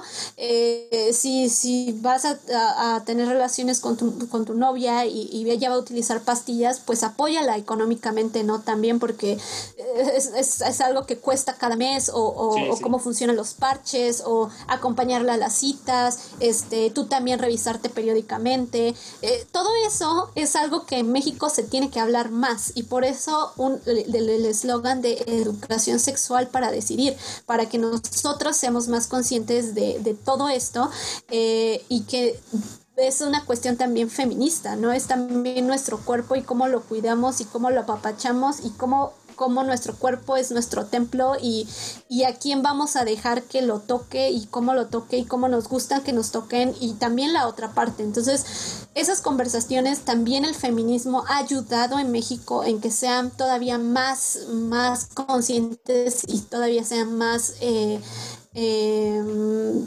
populares en, en, las redes sociales y en nuestros círculos de amigos. Entonces, eso es algo que creo que también eh, toca el, feminismo y que en México está, está siendo muy presente y ojalá se siga eh, teniendo en cuenta para que pues este sistema patriarcal lo tiremos y lo quememos y lo, lo, lo derrumbemos. Claro. Aret, pues te agradezco muchísimo, muchísimo, muchísimo por esta plática. Yo en lo personal aprendí bastante. ya había aprendido con los, bueno, con la plática previa que tuvimos. Ojalá que las personas que escuchen esto pues eh, se lleven algo, aprendan algo. Yo en lo personal aprendí bastante y pues no me queda más que agradecerte mucho por aceptarme la invitación, por tomarte el tiempo. Eh, disfruté bastante la plática, pero bueno, antes de irme, eh, ¿hay algún lugar en donde te podamos seguir o, o es, bueno, es totalmente libre. Claro. Claro, claro. Eh, y no, y muchas gracias por la invitación. Felicidades porque hayas abierto este espacio. Es algo que, que debe de, de, aplaudirse también de que haya, haya, haya personas que les, les dé esta curiosidad y que abran el espacio, ¿no? Y que hayan confiado en mí, en lo poco o mucho que, que yo puedo saber. Em, en Instagram, como Aret García, no tengo ningún nombre eh, complicado. En Facebook también, eh, si me quieren contactar.